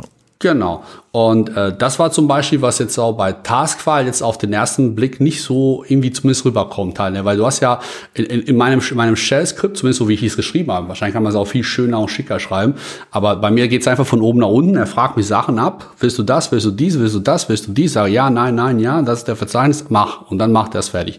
Und bei, äh, bei Taskfile ist es halt eben, gibt's halt einen Bereich halt mit den, äh, mit den Tasks selbst, ein Part mit den Variablen und da gibt's auf jeden Fall sehr viele Sachen, die einfach werden da definiert und wenn ich das anstoße, kombiniert er daraus äh, der quasi Taskfile, äh, der Runner, wie nennt man den Runner? Der Executable. Ja. Execute, äh, die macht dann daraus letztendlich, kombiniert das Ganze zusammen und letztendlich macht er ein, wahrscheinlich im Hintergrund auch selbst ein äh, Shell-Skript äh, daraus, der irgendwie da läuft.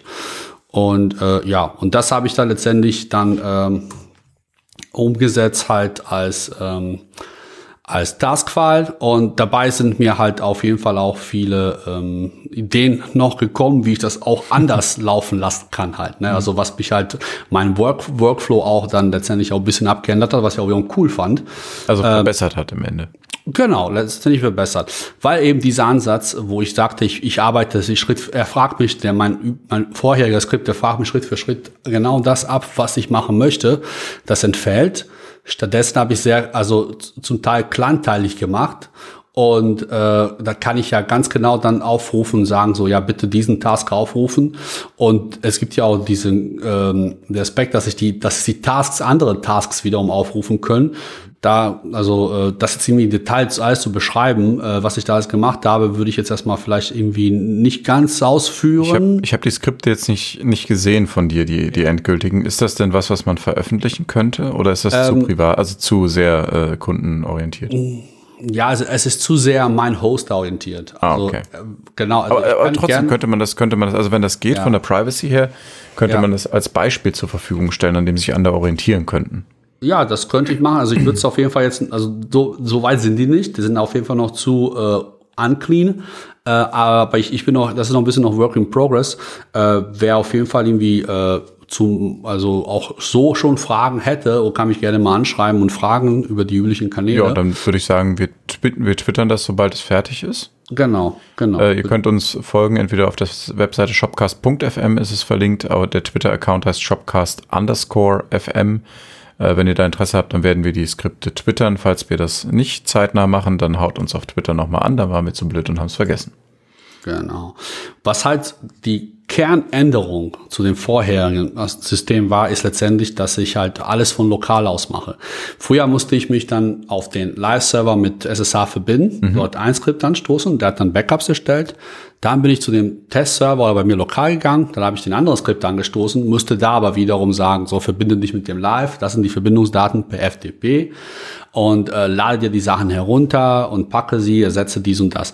Jetzt mache ich das, indem ich einfach viel mit dem, auch in dem Taskfile mit SSH-Befehl arbeite arbeite ich alles von quasi von äh, mir aus und die ganzen Variablen, die ich sonst da auf den Servern eingeben müsste, die sind auch bei mir lokal gespeichert und die habe ich auch so durch die Aufteilung, äh, also das kann ich dann zeigen, wenn mhm. das Skript äh, veröffentlicht ist, habe ich das so ein bisschen das so gruppiert, dass es auf jeden Fall das, was du sagtest, wahrscheinlich in der Version 3 vielleicht sogar noch ein bisschen einfacher gehen wird, sprich mit diesen Variablen nehme ich mal, mhm. darauf wolltest du hinaus. Kann ich gleich noch was sagen, ja.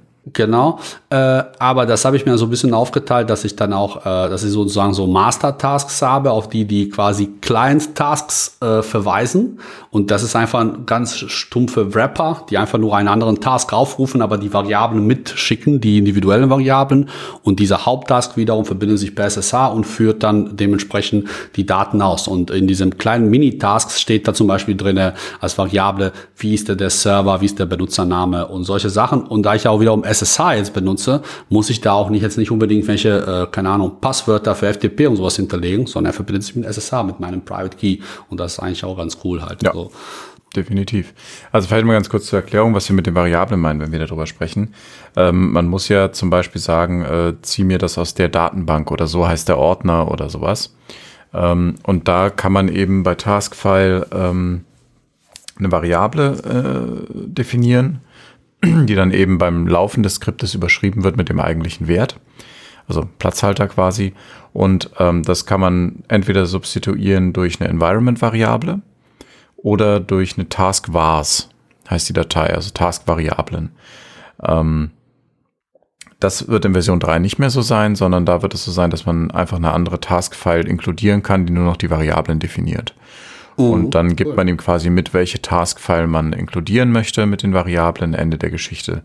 Und dadurch kann man eben, wenn man den immer gleichen Vorgang auf verschiedenen Servern hat, ähm, kann man eben sagen, ich hätte ganz gerne, äh, also ich nehme, also ich tausche die Variablen aus. So. Und man kann sogar so weit auch jetzt schon gehen, dass man sagt, ich binde eine Task-File dann dynamisch ein. Das heißt, äh, je nachdem, zu welchem Server ich mich verbinde, kommt eine andere Task-File rein. Mhm. Und das ist natürlich schon ganz nice. Ja. Das ist letztendlich auch so ein bisschen ähnlich, wie ich es jetzt mache, nur ich kehre es einfach um, dass ich dann genau. letztendlich, genau. ich, ich gehe in ein Verzeichnis des Kunden, wo ein sein Task quasi ist, der eigentlich nur bis auf die Aufruf, den Aufruf des Haupttasks nur die Variablen drin hat und dann werden die überreicht. Was mir da so ein bisschen in die Quere kommt, ist diese Reihenfolge der äh, Gewicht, Gewichtung der, äh, der Variablen, weil für mich wäre es sinnvoller, wenn die quasi die Variablen, die von außen kommen, gewichtiger wären. Äh, aber bei Taskfile ist es genau andersrum. Also die, die je, je spezifischer mhm. eine Variable, umso mehr äh, Gewichtung hat die über die allgemeingültigeren, halt, die zum Beispiel sich mehrere Tasks teilen oder die in diesem äh, Task-Var-File drin sind. Ähm, aber bei mir in der jetzigen Konstellation wäre das andere praktischer, weil da könnte ich so mehr mit Defaults arbeiten. So verzichte ich jetzt auf Defaults, sondern ich mache einfach nur letztendlich dann nur in der quasi speziellen äh, Taskfile gibt es ja Variablen und der Rest ist halt äh, nicht dabei. Das heißt, auch Taskfile ist nicht perfekt, aber es ist schon mal eine Verbesserung zu Bash-Skripten. Ja. Wenn du das zusammenfassen müsstest, so Elevator-Pitch-mäßig, was ist denn das Ding, warum du Leuten sagst, benutzt lieber Taskfile als äh, äh, Bash-Skripte? Was ist der Vorteil für dich?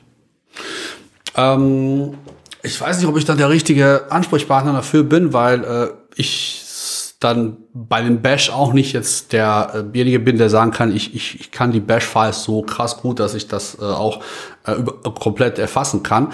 Aber äh, für mich war es deutlich sauberer. Also ich musste, ähm, ich musste halt, ähm, ich konnte es besser strukturieren, ähm, zumindest mit meinem Wissen, was sich, wie gesagt, auch wahrscheinlich mit Bash-Files auch geht.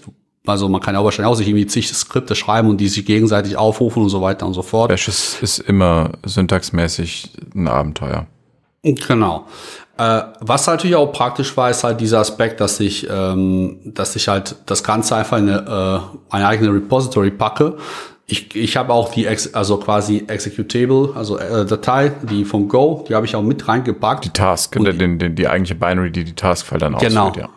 Richtig, die ist dann in meinem Repository mit dabei und äh, wenn ich das auschecke, ist es startklar und ich kann es einfach direkt dann von meinem, also egal wo ich welchen Server ich es packe, das ist ja auch Windows-kompatibel, mhm. ähm, kann ich einfach sagen, so, yo, hier ist die, äh, ähm, der Server für da drüben das aus. Und es funktioniert. Also das, das fand ich halt so für mich jetzt wiederum ganz cool. Und äh, jetzt überlege ich natürlich, also es kommen auch einem einfach dann sehr viele neue Ideen. Und dann überlegt man jetzt auch, dass auch diese ganzen Aspekte Deployment, also Deployment, Continuous Integration im kleinen Rahmen, weil also wie gesagt, also das ist immer so Kunden- und Projektbedingt, aber für mich wäre es zum Beispiel auch schon, würde es ausreichen, wenn ich schaffe, also um mit einfachen Mitteln jetzt zu sagen, dass ich, wenn ich ähm, ein äh, etwas auf äh, Develop quasi pushe lokal, dass es schon mal einen bestimmten Server sozusagen auch irgendwie automatisch gepullt wird. Und da gibt es ja auch schon irgendwie äh, relativ einfache Möglichkeiten. Ich schaue mir jetzt gerade auch eben dieses da, dieses äh, Post-Receive-Hook-Script von äh, GitHub. Also ich glaube, das ist irgendwie was, womit ich arbeiten könnte oder halt auch grundsätzlich diese GitHub Actions mhm. muss ich heute mir mal anschauen, ob, ob, ich damit auch irgendwie weiterkomme. Aber irgendwie gefühlt ist es so, dass ich damit irgendwie viel mehr äh, Optionen habe, das Ganze so miteinander zu vernetzen und halt auch irgendwie intelligenter und automatischer zu arbeiten. Ähm, würde mir auf jeden Fall auch äh, Arbeit ersparen. Oder halt, wo ich da auch irgendwie was ich möchte, auch eben das, was ich jetzt diesen, diesen Skripten erreicht habe, ist halt, dass ich eben das manuell machen kann. Aber ich möchte zum Beispiel laufen, auch als ein Testserver laufen anglichen, wenn auf den Live-Stand, so dass dann auch da Sachen ausprobiert werden werden können, sodass nicht, wenn ein Kunde mich dann anruft und sagt, ja, kannst du vielleicht doch nochmal wieder einen Testserver an den Live-Server angleichen, dass dann, äh, ich mache das gerne, nur halt manchmal kann ich halt dem nicht und dann müssen die auch warten und äh, dann ist es einfach, wenn man sowas automatisieren kann, keine Ahnung, alle zwei Stunden oder wie auch immer, je nachdem, wie wir auf dieses brauchen, mhm. dass einfach von alleine passiert. Also das ist so Sachen, die ich anstrebe. Aber ich, also ich bin einfach der Fan von diesem sauberen, klaren, überblicklichen äh, Code, auch wenn es ein Skript ist. Und das gefällt mir da irgendwie besonders gut halt. Okay, das ist cool. Es gibt äh, tatsächlich auch noch Watch-Tasks, das kann man vielleicht da mal äh, einfügen. Das heißt, ähm, da gibt es Tasks, die laufen, wenn sich Dateien verändert haben. Sowas gibt es dann auch noch. Okay. Ja. Ähm, ist jetzt für das, so da, für das Szenario vielleicht nicht interessant, wo du gerade sagtest, man muss vielleicht tonusmäßig was ändern. Das wäre vielleicht auch mhm. noch interessant. Ähm, genau, also ich finde das wäre auch cool. Was, du hast gerade in so einem Nebensatz was erwähnt, das ist vielleicht ganz wichtig. Das funktioniert auch unter Windows. Mhm. Und das ist ein Unterschied zu einer Bash-Datei. Die Bash-Datei funktioniert natürlich nicht unter Windows. Ähm, Taskfile bringt einen eigenen äh, Shell-Runner mit, der auch in Go geschrieben ist. Das merkt man nicht, der ist einfach mit in der Binary drin. Das heißt, wenn man ähm, Shell-Befehle ausführen lässt, dann funktionieren die auch unter Windows. Vorausgesetzt, die Programme sind installiert. Das heißt, wenn man mit Git irgendwas macht, dann muss es natürlich installiert sein. Aber genau, da kann man auch nochmal auf der taskfile.dev Homepage eben gucken. Ähm, das funktioniert. Man kann außerdem noch so Sachen machen, wie äh, wenn man jetzt das benutzt, um zum Beispiel Dateien ähm, äh, zu, also wenn man einen, einen, Task hat, der irgendwie Dateien erzeugt zum Beispiel. Ne? Man könnte jetzt sicher auch sagen, naja, äh, ich möchte äh, zum Beispiel, ich möchte eine Beispieldatei erzeugen oder irgendwie sowas. Ähm, dann macht er das nur, wenn diese Beispieldatei sich nicht, äh, wenn sich die Quelldateien zum Beispiel nicht geändert haben. Mhm. Ja, zum Beispiel, äh, man hat einen Task, mit dem man Demo-Bilder von A nach B kopiert. Ja, man ja. kann ja auch bei Shopware 6 jetzt zum Beispiel in einen Ordner einfach Bilder schmeißen und dann wird der der Shop, der, also dieser Shop beim, äh, beim PSH Far Install eben mit diesen Bildern äh, gesiedet und dann hat man einen Demo-Shop mit schönen Bildern. Mhm. Äh, wenn man dafür einen Task macht, dann würde der checken, ob die Bilder schon da sind und wenn nein, äh, wenn ja, dann würde er sie nicht nochmal rüber kopieren, spart Zeit sowas. Ja. Also da, da gibt es eine ganze Menge Kram, den man machen kann. Aber du sagst, Taskfile würdest du empfehlen, ist ein Blick wert. Ja, okay. Voll. Dann versuche ich jetzt mal ein bisschen was zu Markus Part noch zu sagen. Der hatte nämlich den Part, ähm, sowas mit Go zu machen. Jetzt fragt man sich natürlich, naja, Taskfile ist in Go geschrieben. Äh, warum wollen die mir jetzt nochmal Go andrehen? Und äh, das stinkt. Ähm, warum wollte ich Markus Go andrehen? Also erstmal, Go ist eine Möglichkeit, Rust ist auch eine Möglichkeit. Ähm, wir reden hier darüber, dass wir etwas komplexere Dinge als Schubs von A nach B und machen ein paar Shell-Skripte abbilden wollen. Ähm, und es gibt zum Beispiel so Nettigkeiten wie ähm, in Git, bei Rust weiß ich nicht, da muss man mal gucken, aber äh, bei, bei Go, bei Rust weiß ich nicht, aber bei Go gibt es zum Beispiel eine Implementierung von Git, die komplett in Go geschrieben ist. Warum ist das interessant? Weil das kann sowas wie zum Beispiel ein In-Memory-Checkout mit, wenn man Affero noch dazu benimmt, das ist eine Library für Go. Das heißt, ich kann im Arbeitsspeicher ein Checkout durchführen. Das ist für manche Tasks ziemlich geil. Zum Beispiel, wenn ich mhm. zwei Branches merchen möchte oder irgendwie sowas. Ja, also ich kann komplett in Memory arbeiten. Ähm, das heißt, ich könnte zum Beispiel mir das Git-Repository klonen und dann nur bestimmte Dateien rüber kopieren oder irgendwie sowas. Also da, da kann man eben komplexere Dinge mit abbilden. Warum Go? Das wollte ich eigentlich anhand von Markus demonstrieren, aber der hatte leider tatsächlich aus privaten Gründen einfach stumpf gar keine Zeit.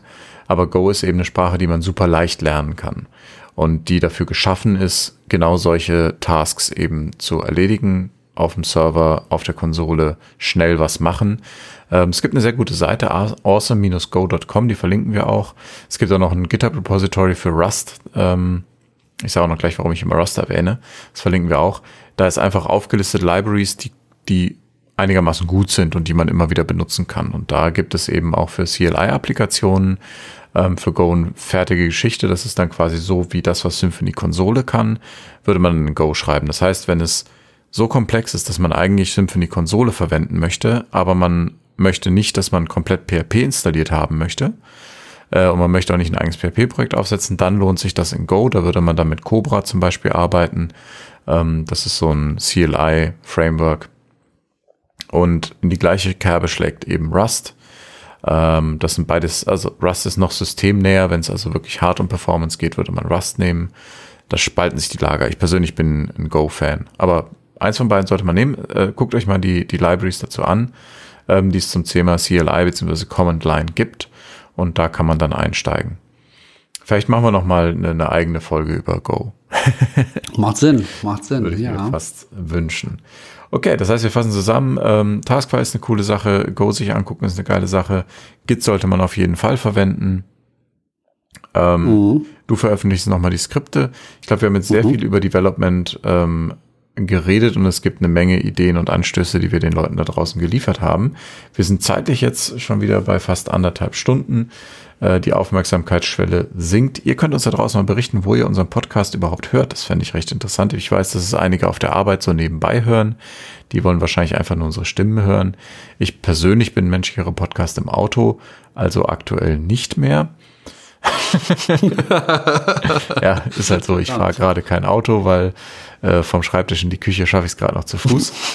ähm, genau. Aber was wir jetzt auch noch nicht angekratzt haben, ist zum Beispiel Testing oder Shopware 6 mhm. im Speziellen. Aber da kann man vielleicht auch noch mal eine Folge zu machen. Oder natürlich sind wir auch immer super dankbar, wenn auch Themenvorschläge kommen. Das heißt, wenn ihr sagt, hey, ich würde gerne mal was über Tralala hören, ähm, dann schreibt uns auf Twitter an oder per E-Mail. Das gibt's beides auf unserer Seite shopcast.fm. Hast du denn noch was, äh, Edin, was du unbedingt loswerden möchtest? Nee, ich hatte zwar eine Frage an dich, ja. äh, aber ich, ähm, bezogen auf Shopware 6 und Deployment. Ja. Ich weiß nicht aber jetzt zeitlich, ob das drin ist. Was meinst du denn? Das unterscheidet sich, glaube ich, nicht groß von anderen PHP-Projekten. Ja. Ähm, heißt das ja oder nein? Na, wir haben ja den, den bei Shopware 6 ist tatsächlich der Riesenvorteil, ja. dass wir Docker, äh, ein Docker-Setup bereits mitliefern. Mhm. Das unterscheidet sich deshalb, weil Shopware 6 eine Vendor-Dependency ist. Das heißt, wenn du Shopware 6 benutzen möchtest, brauchst du ein eigenes Projekt. Ähm, und das liefern wir mit. Das heißt, es gibt einmal das Development Template und es gibt das Production Template. Im Development Template sind eben Dinge drin, die du im, äh, die du im Live-Betrieb nicht brauchst. Ähm, du würdest also quasi im lokalen Setup das Dev-Template verwenden dann Shopware einfach als Vendor Dependency reinziehen. Ziehen. Dein eigenes Plugin würdest du entweder als Git Submodule in Git äh, in den Custom Plugins legen. Mhm. Oder du kannst theoretisch in deinem Plugin auch Shopware requiren, aber da wird es dann ein bisschen wüst. Ähm, von daher würde ich empfehlen, dass man tatsächlich ähm, das als Submodule anlegt. Dann kannst du noch äh, so weit gehen, dass du sagst, ich habe das in einem eigenen Ordner und mach das. Wobei, nee, lass mich kurz nachdenken, das ist scheiße. Also Git Submodule ähm, dann würdest du quasi dein Plugin entwickeln, kannst das ganz normal in den Plugin-Ordner tun. Ähm, und wenn du das dann veröffentlichen würdest, hättest du auf deinem Server ein Production-Template, wo dann eben auch Shopware-Abhängigkeit drin ist. Und wenn das ein rein äh, privates Plugin ist, das, äh, mhm. ne, dann würdest du da eben quasi auch das Submodule updaten ähm, und fertig ist die Laube eigentlich. Also der, der wichtige Unterschied ist eben, dass man einmal das Development Template hat und einmal das Production Template. Beim Production Template ist es, es ist so gedacht, muss man dazu sagen, dass man sich das forkt von GitHub und dann eben seine eigenen Änderungen da drin macht, die man braucht. Ja, eine Frage, äh, wenn du jetzt äh mal angenommen, wir gehen jetzt aber nicht jetzt von einem Plugin aus, sondern wir gehen jetzt von einem ganzen Shop. Also ich fange jetzt an, ich möchte heute einen neuen Shop aufsetzen. Mhm. Würdest du das in Development Template entwickeln oder im Production Template? Ich würde das im Development Template entwickeln. Ja, wie, wie, wie einfach ist es denn, diesen Wechsel dann später vollzunehmen? Dass ich dann quasi sage, ich bin jetzt fertig mit Development, es wurde getestet auf den Stage-Server, es dann von mir aus mhm. dann vielleicht Development, äh, vielleicht, also ist ja die Frage dann. Äh, also in der CI würde ich das schon auf Production testen. Ja, okay. Und, Und äh, das, das macht keinen großen Unterschied für den Shop selber, für die Funktionsweise des Shops. Also das Development Template macht Dinge, die eben fürs Development Sinn machen. Da habe ich jetzt keine Liste vorliegen, weil ich auf die Frage nicht ganz vorbereitet war. Mhm. Ähm, aber auf die Funktionalität selber hat es eben keinen Einfluss. Okay. Aber auch zum Beispiel so Sachen entfallen halt wie, keine Ahnung, die Symphony Debug Bar. Ja. Die willst du in Production nicht haben. Ja, stimmt. Ähm, also du meinst jetzt also auch im Hinblick zum Beispiel auf diese ganzen, ich sag mal so, ähm, Konfigurationssachen, Inhaltspflege, Einkaufswelten. Ja. Also das ist ja auch der Bereich, den er auch mit betrifft. Ähm, ist das das was, wo du äh, auch dann, äh, also wie, wie, machst du die dann schon auch in Development Template? Also die musst du auch irgendwie dann später irgendwie rüberbekommen halt. Ähm, wie, äh, das, das, sind ja, das sind ja Datenbank-Dinge hauptsächlich. Also genau. bei, bei Inhaltspflege ist ja immer die Schwierigkeit, du hast zwei Datenquellen, die du aufmachst. Das eine sind Binaries, also mhm. Bilder. Und das zweite sind eben ähm, sind äh, textuelle Inhalte oder sowas in der Datenbank. Ja. Das ist jetzt eine Geschmacksfrage Sache. Ich würde tatsächlich Development dafür benutzen, dass ich Code entwickle. Mhm. Wenn ich auf einem Staging-System bin, würde ich in jedem Fall das Production Template verwenden. Und mhm. auch wenn ich Inhalte verwalte, die eben in Shopware verwaltet würden, würde ich das entweder direkt auf dem Live-System machen, was wahrscheinlich die Realität bei den meisten ist, oder eben auf einem Staging-System. Und wenn es freigegeben wird, dann das synchronisieren. Aber da würde ich, die Inhaltspflege würde ich in einem Spiegelsystem machen, das tatsächlich mhm. auf dem Production Template basiert. Das ich auch in der Production verwende. Okay, okay. Das ist, glaube ich, so, also ich bin ein äh, Drupal-Vorgeschädigter mhm. und damals gab es auf jeden Fall ein cooles Feature, wo du sagen konntest, ich exportiere meine Konfiguration ähm, aus der Datenbank und dann importierst du die rüber und dann wird die quasi angewandt. Da wird die dann quasi, kannst du einfach die Konfiguration ziemlich einfach synken. Also das, das spielt auch so ein bisschen die ganze Geschichte mit hier meinem Backup, meinem Backup und so weiter äh, Skripten. Und das fand ich halt immer so, äh, wäre es cool, wenn man, äh, wenn man diese Trennung da so eigentlich hätte, dass man sagt so, okay, ich weiß, dieser Teil der Datenbank oder das sind zwei Datenbanken oder was auch immer, irgendwie so Systematik zu haben oder man macht sie bei irgendwelche Konfigurationsfiles, wenn man diese saubere Trennung zwischen, äh, zwischen Inhalten, Inhaltsdatenbankinhalten und Konfigurationsgeschichte irgendwie hinbekommen würde, so dass es dann, das würde es auf jeden Fall das Leben auch extrem vereinfachen, wenn es gerade um diese ganzen Deployment-Sachen und so weiter ginge und auch irgendwie. Das, das hast du ja bei Shopware. Ähm, du hast bei Shopware aber etwas, das betrifft Version 5 genauso wie Version 6, hast du ein, ein weiteres Problem, das wirst du auch bei Drupal haben, da bist du wahrscheinlich noch nie reingelaufen. Ähm, Erweiterungen des Systems können eigene Datenbanktabellen anlegen.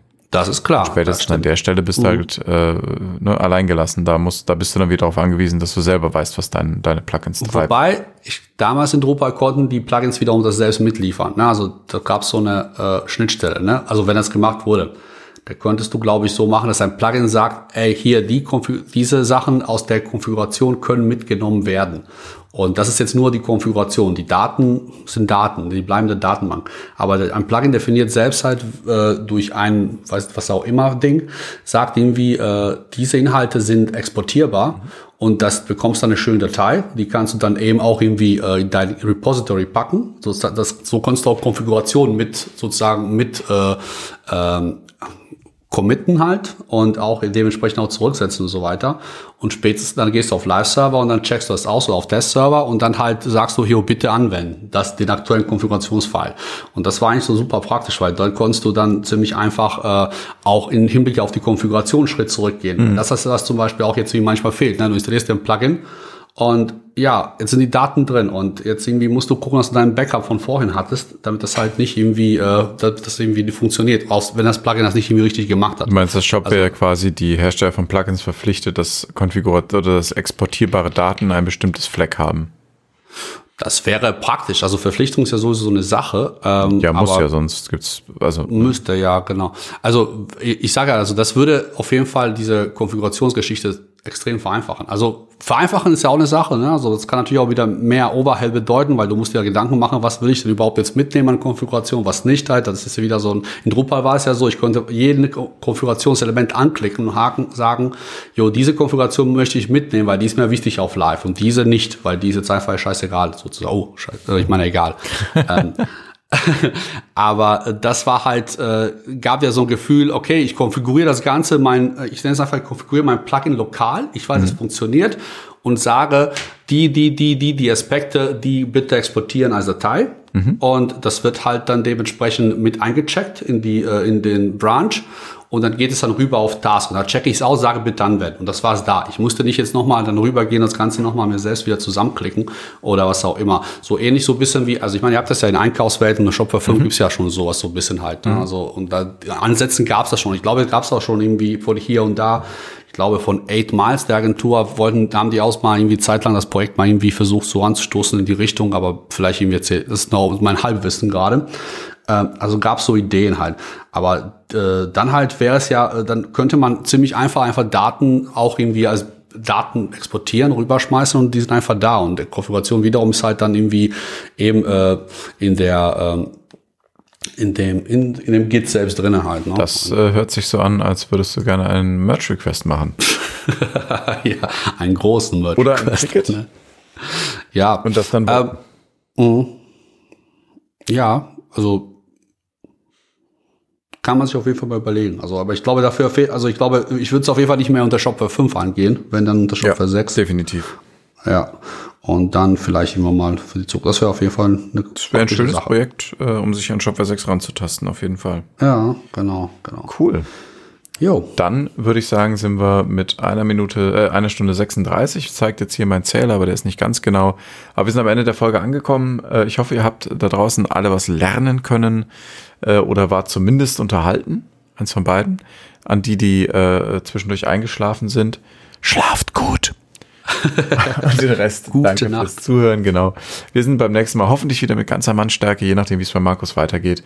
Ähm, und ja, danke fürs Zuhören, würde ich sagen. Bis dahin, bleibt gesund. Ciao. Ciao.